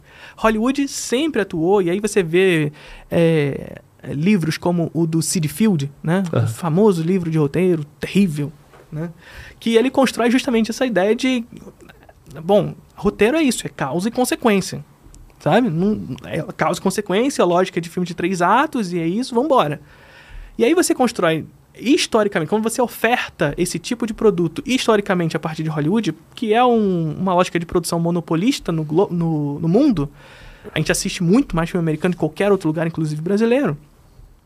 É, e é esse tipo de, de lógica que se reproduz, causa e consequência, onde a consequência final é para finalizar, é início para apresentar o personagem, desenvolver e finalizar a história. Ponto. E a história tem que ter fim.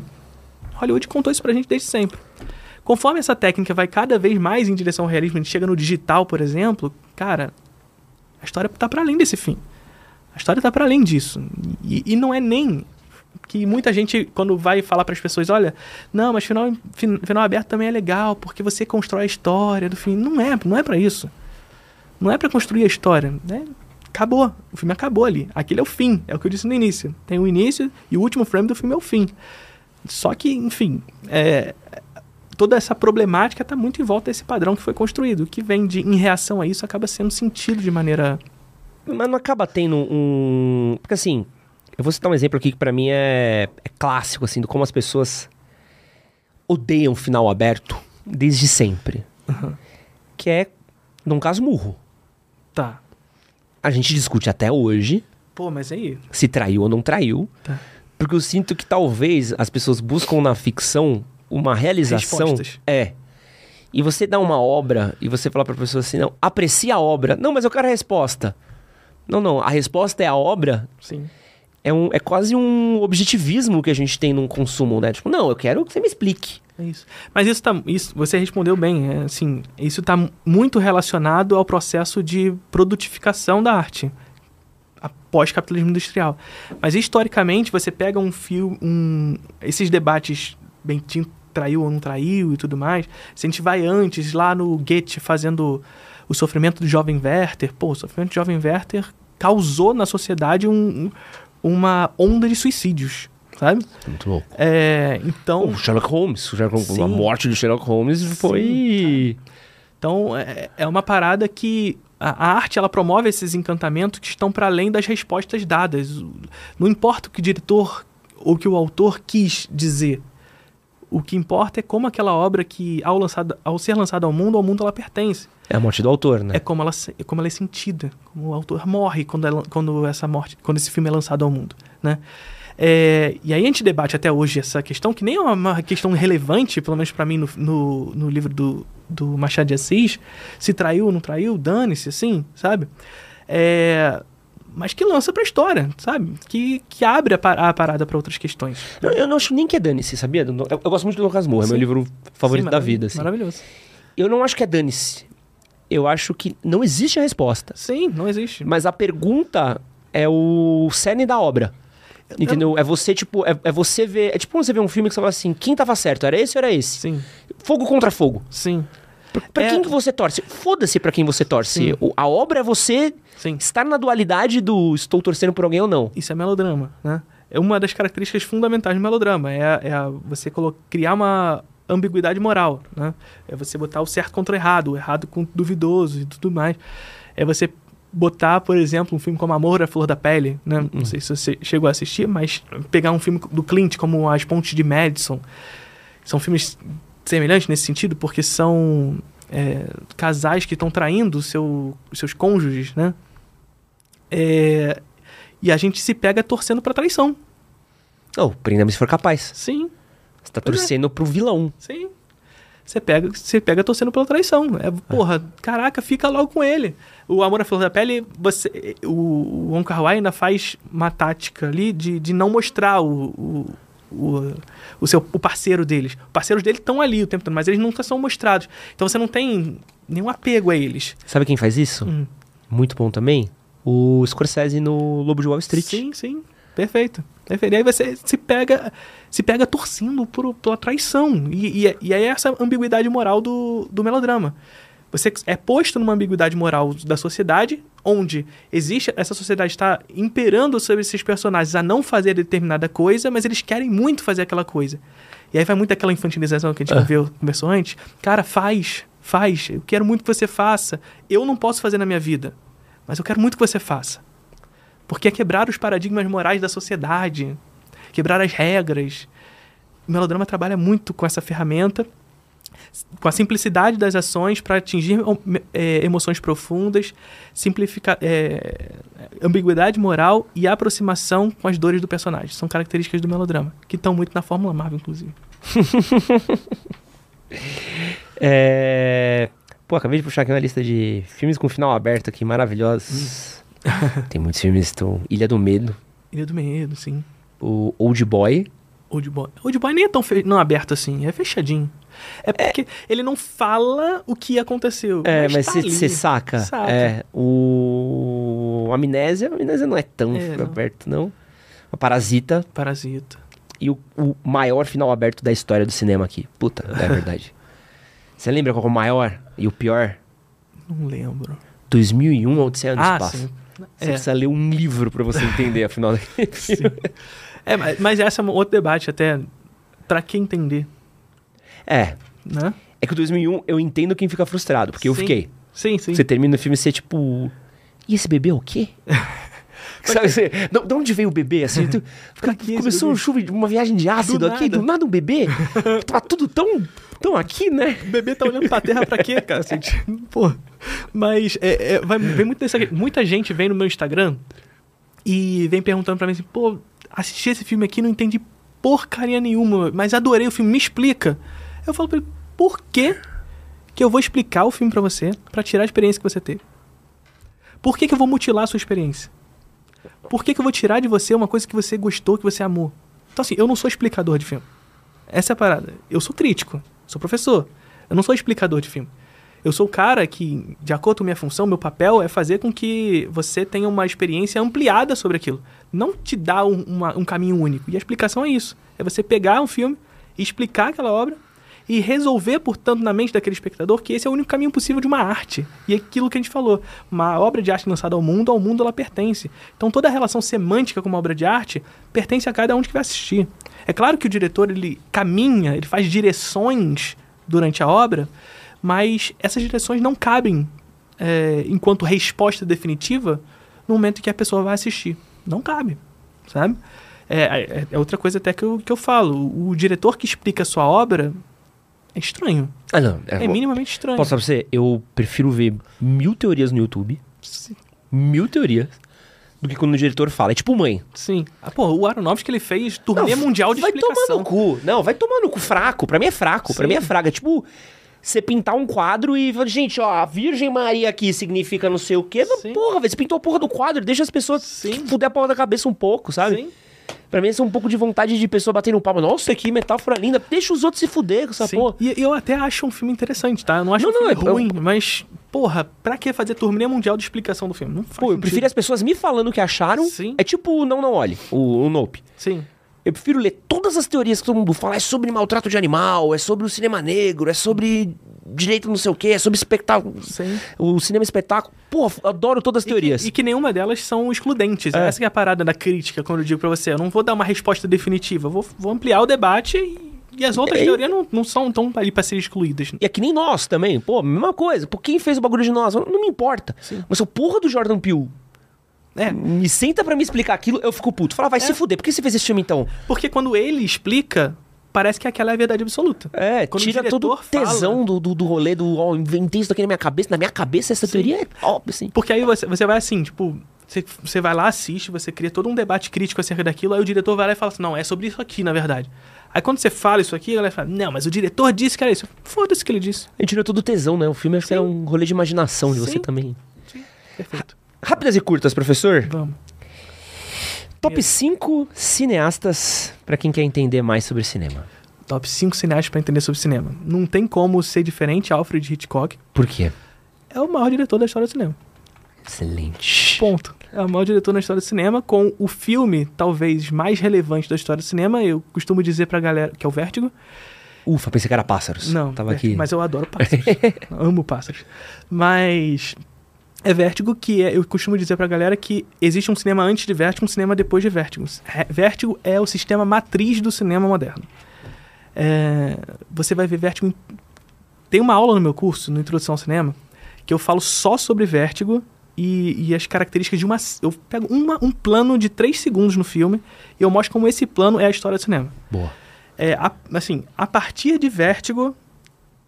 E assim, depois que você assistir essa aula, depois de Vértigo, você vai ver Vértigo em todos os filmes que você assistir. Não tem como.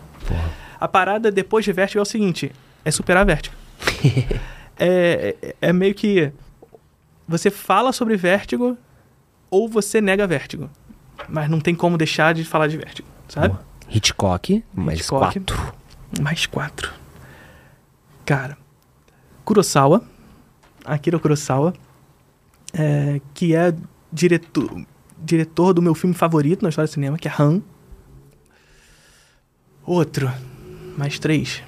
Eu vou citar Dziga Vertov, Quem é esse? diretor soviético, diretor de um corpo, um corpo que caiu, de Um Homem com uma Câmera, um dos principais filmes do, do cinema mudo soviético e um dos principais filmes da montagem soviética. Eu vou citar Agnes Varda, De onde ele é? ela Ela, é, desculpa, é uma diretora francesa da época da novela Vague. Vou citar para vocês assistirem Duas Faces da Felicidade. Eu tô citando aqui, na verdade, um dos meus diretores favoritos, porque... Aqui é, o É, mas- critério é seu. Mas é Você- mais ou menos isso, na verdade. Mas novela vaga francesa super influente pro cinema Super. mundial. né? Mundial. Não tem nem mundial, como. Tem como. Ahn, mas eu citei três. Quatro. Falta Quatro. um. Eita. Cara, eu vou citar. não- talvez não seja dos mais importantes pra entender cinema, mas eu vou citar Dario Argento.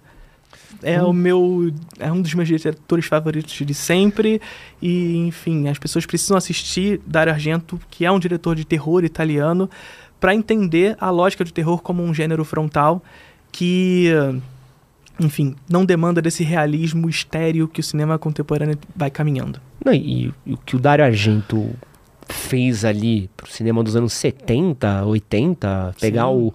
Não teria o Craven, não teria. John Carpenter não Carpenter, existiria. sim. Não existiria nada do John Carpenter ali, sem as Sim, luzinhas. Sim. Aquela estética que a galera gosta do cinema dos anos 80, de neon e tudo. É o diálogo ali no. E, eu, ne- eu nem citei. Pô, depois eu vou lembrando dos diretores. Eu não citei Bergman, não citei Brian De Palma, não citei.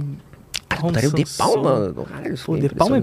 Pô, Não, De Palma é pica, eu fiquei. pica, maravilhoso. Galera não é um lembra. dos meus favoritos. E a outra, rápidas e curtas aqui, ó. Top 5 melhores filmes com o professor Felipe Leão. Top 5 melhores filmes. Então, Um Corpo que Cai, do Alfred Hitchcock. Han, peraí, só, só. O Copicai, um dos filmes mais influentes Da de Hollywood, da história segundo o professor Felipe não é de Leão. Hollywood, é um dos filmes mais influentes da história do cinema. Eu costumo dizer que há dois paradigmas na história do cinema, que é Um Corpo que Cai e Cidadão Kane. São, são dois filmes que marcam o que vem antes e o que vem depois. Mas Vértigo, mais ainda. Não existe... tu- Depois de você estudar Um Corpo que Cai pra aprofundadamente, você não vai deixar de ver Um Corpo que Cai em todo filme que você vai assistir. Eu garanto isso. É, então, Um Corpo que Cai, Han, do Kurosawa, que é o meu filme favorito de sempre. Um filme que trabalha movimento e cores de maneira brilhante. Ah, um Homem com uma Câmera, do Dziga Vertov, que é um, um dos principais expoentes da montagem soviética e do construtivismo russo.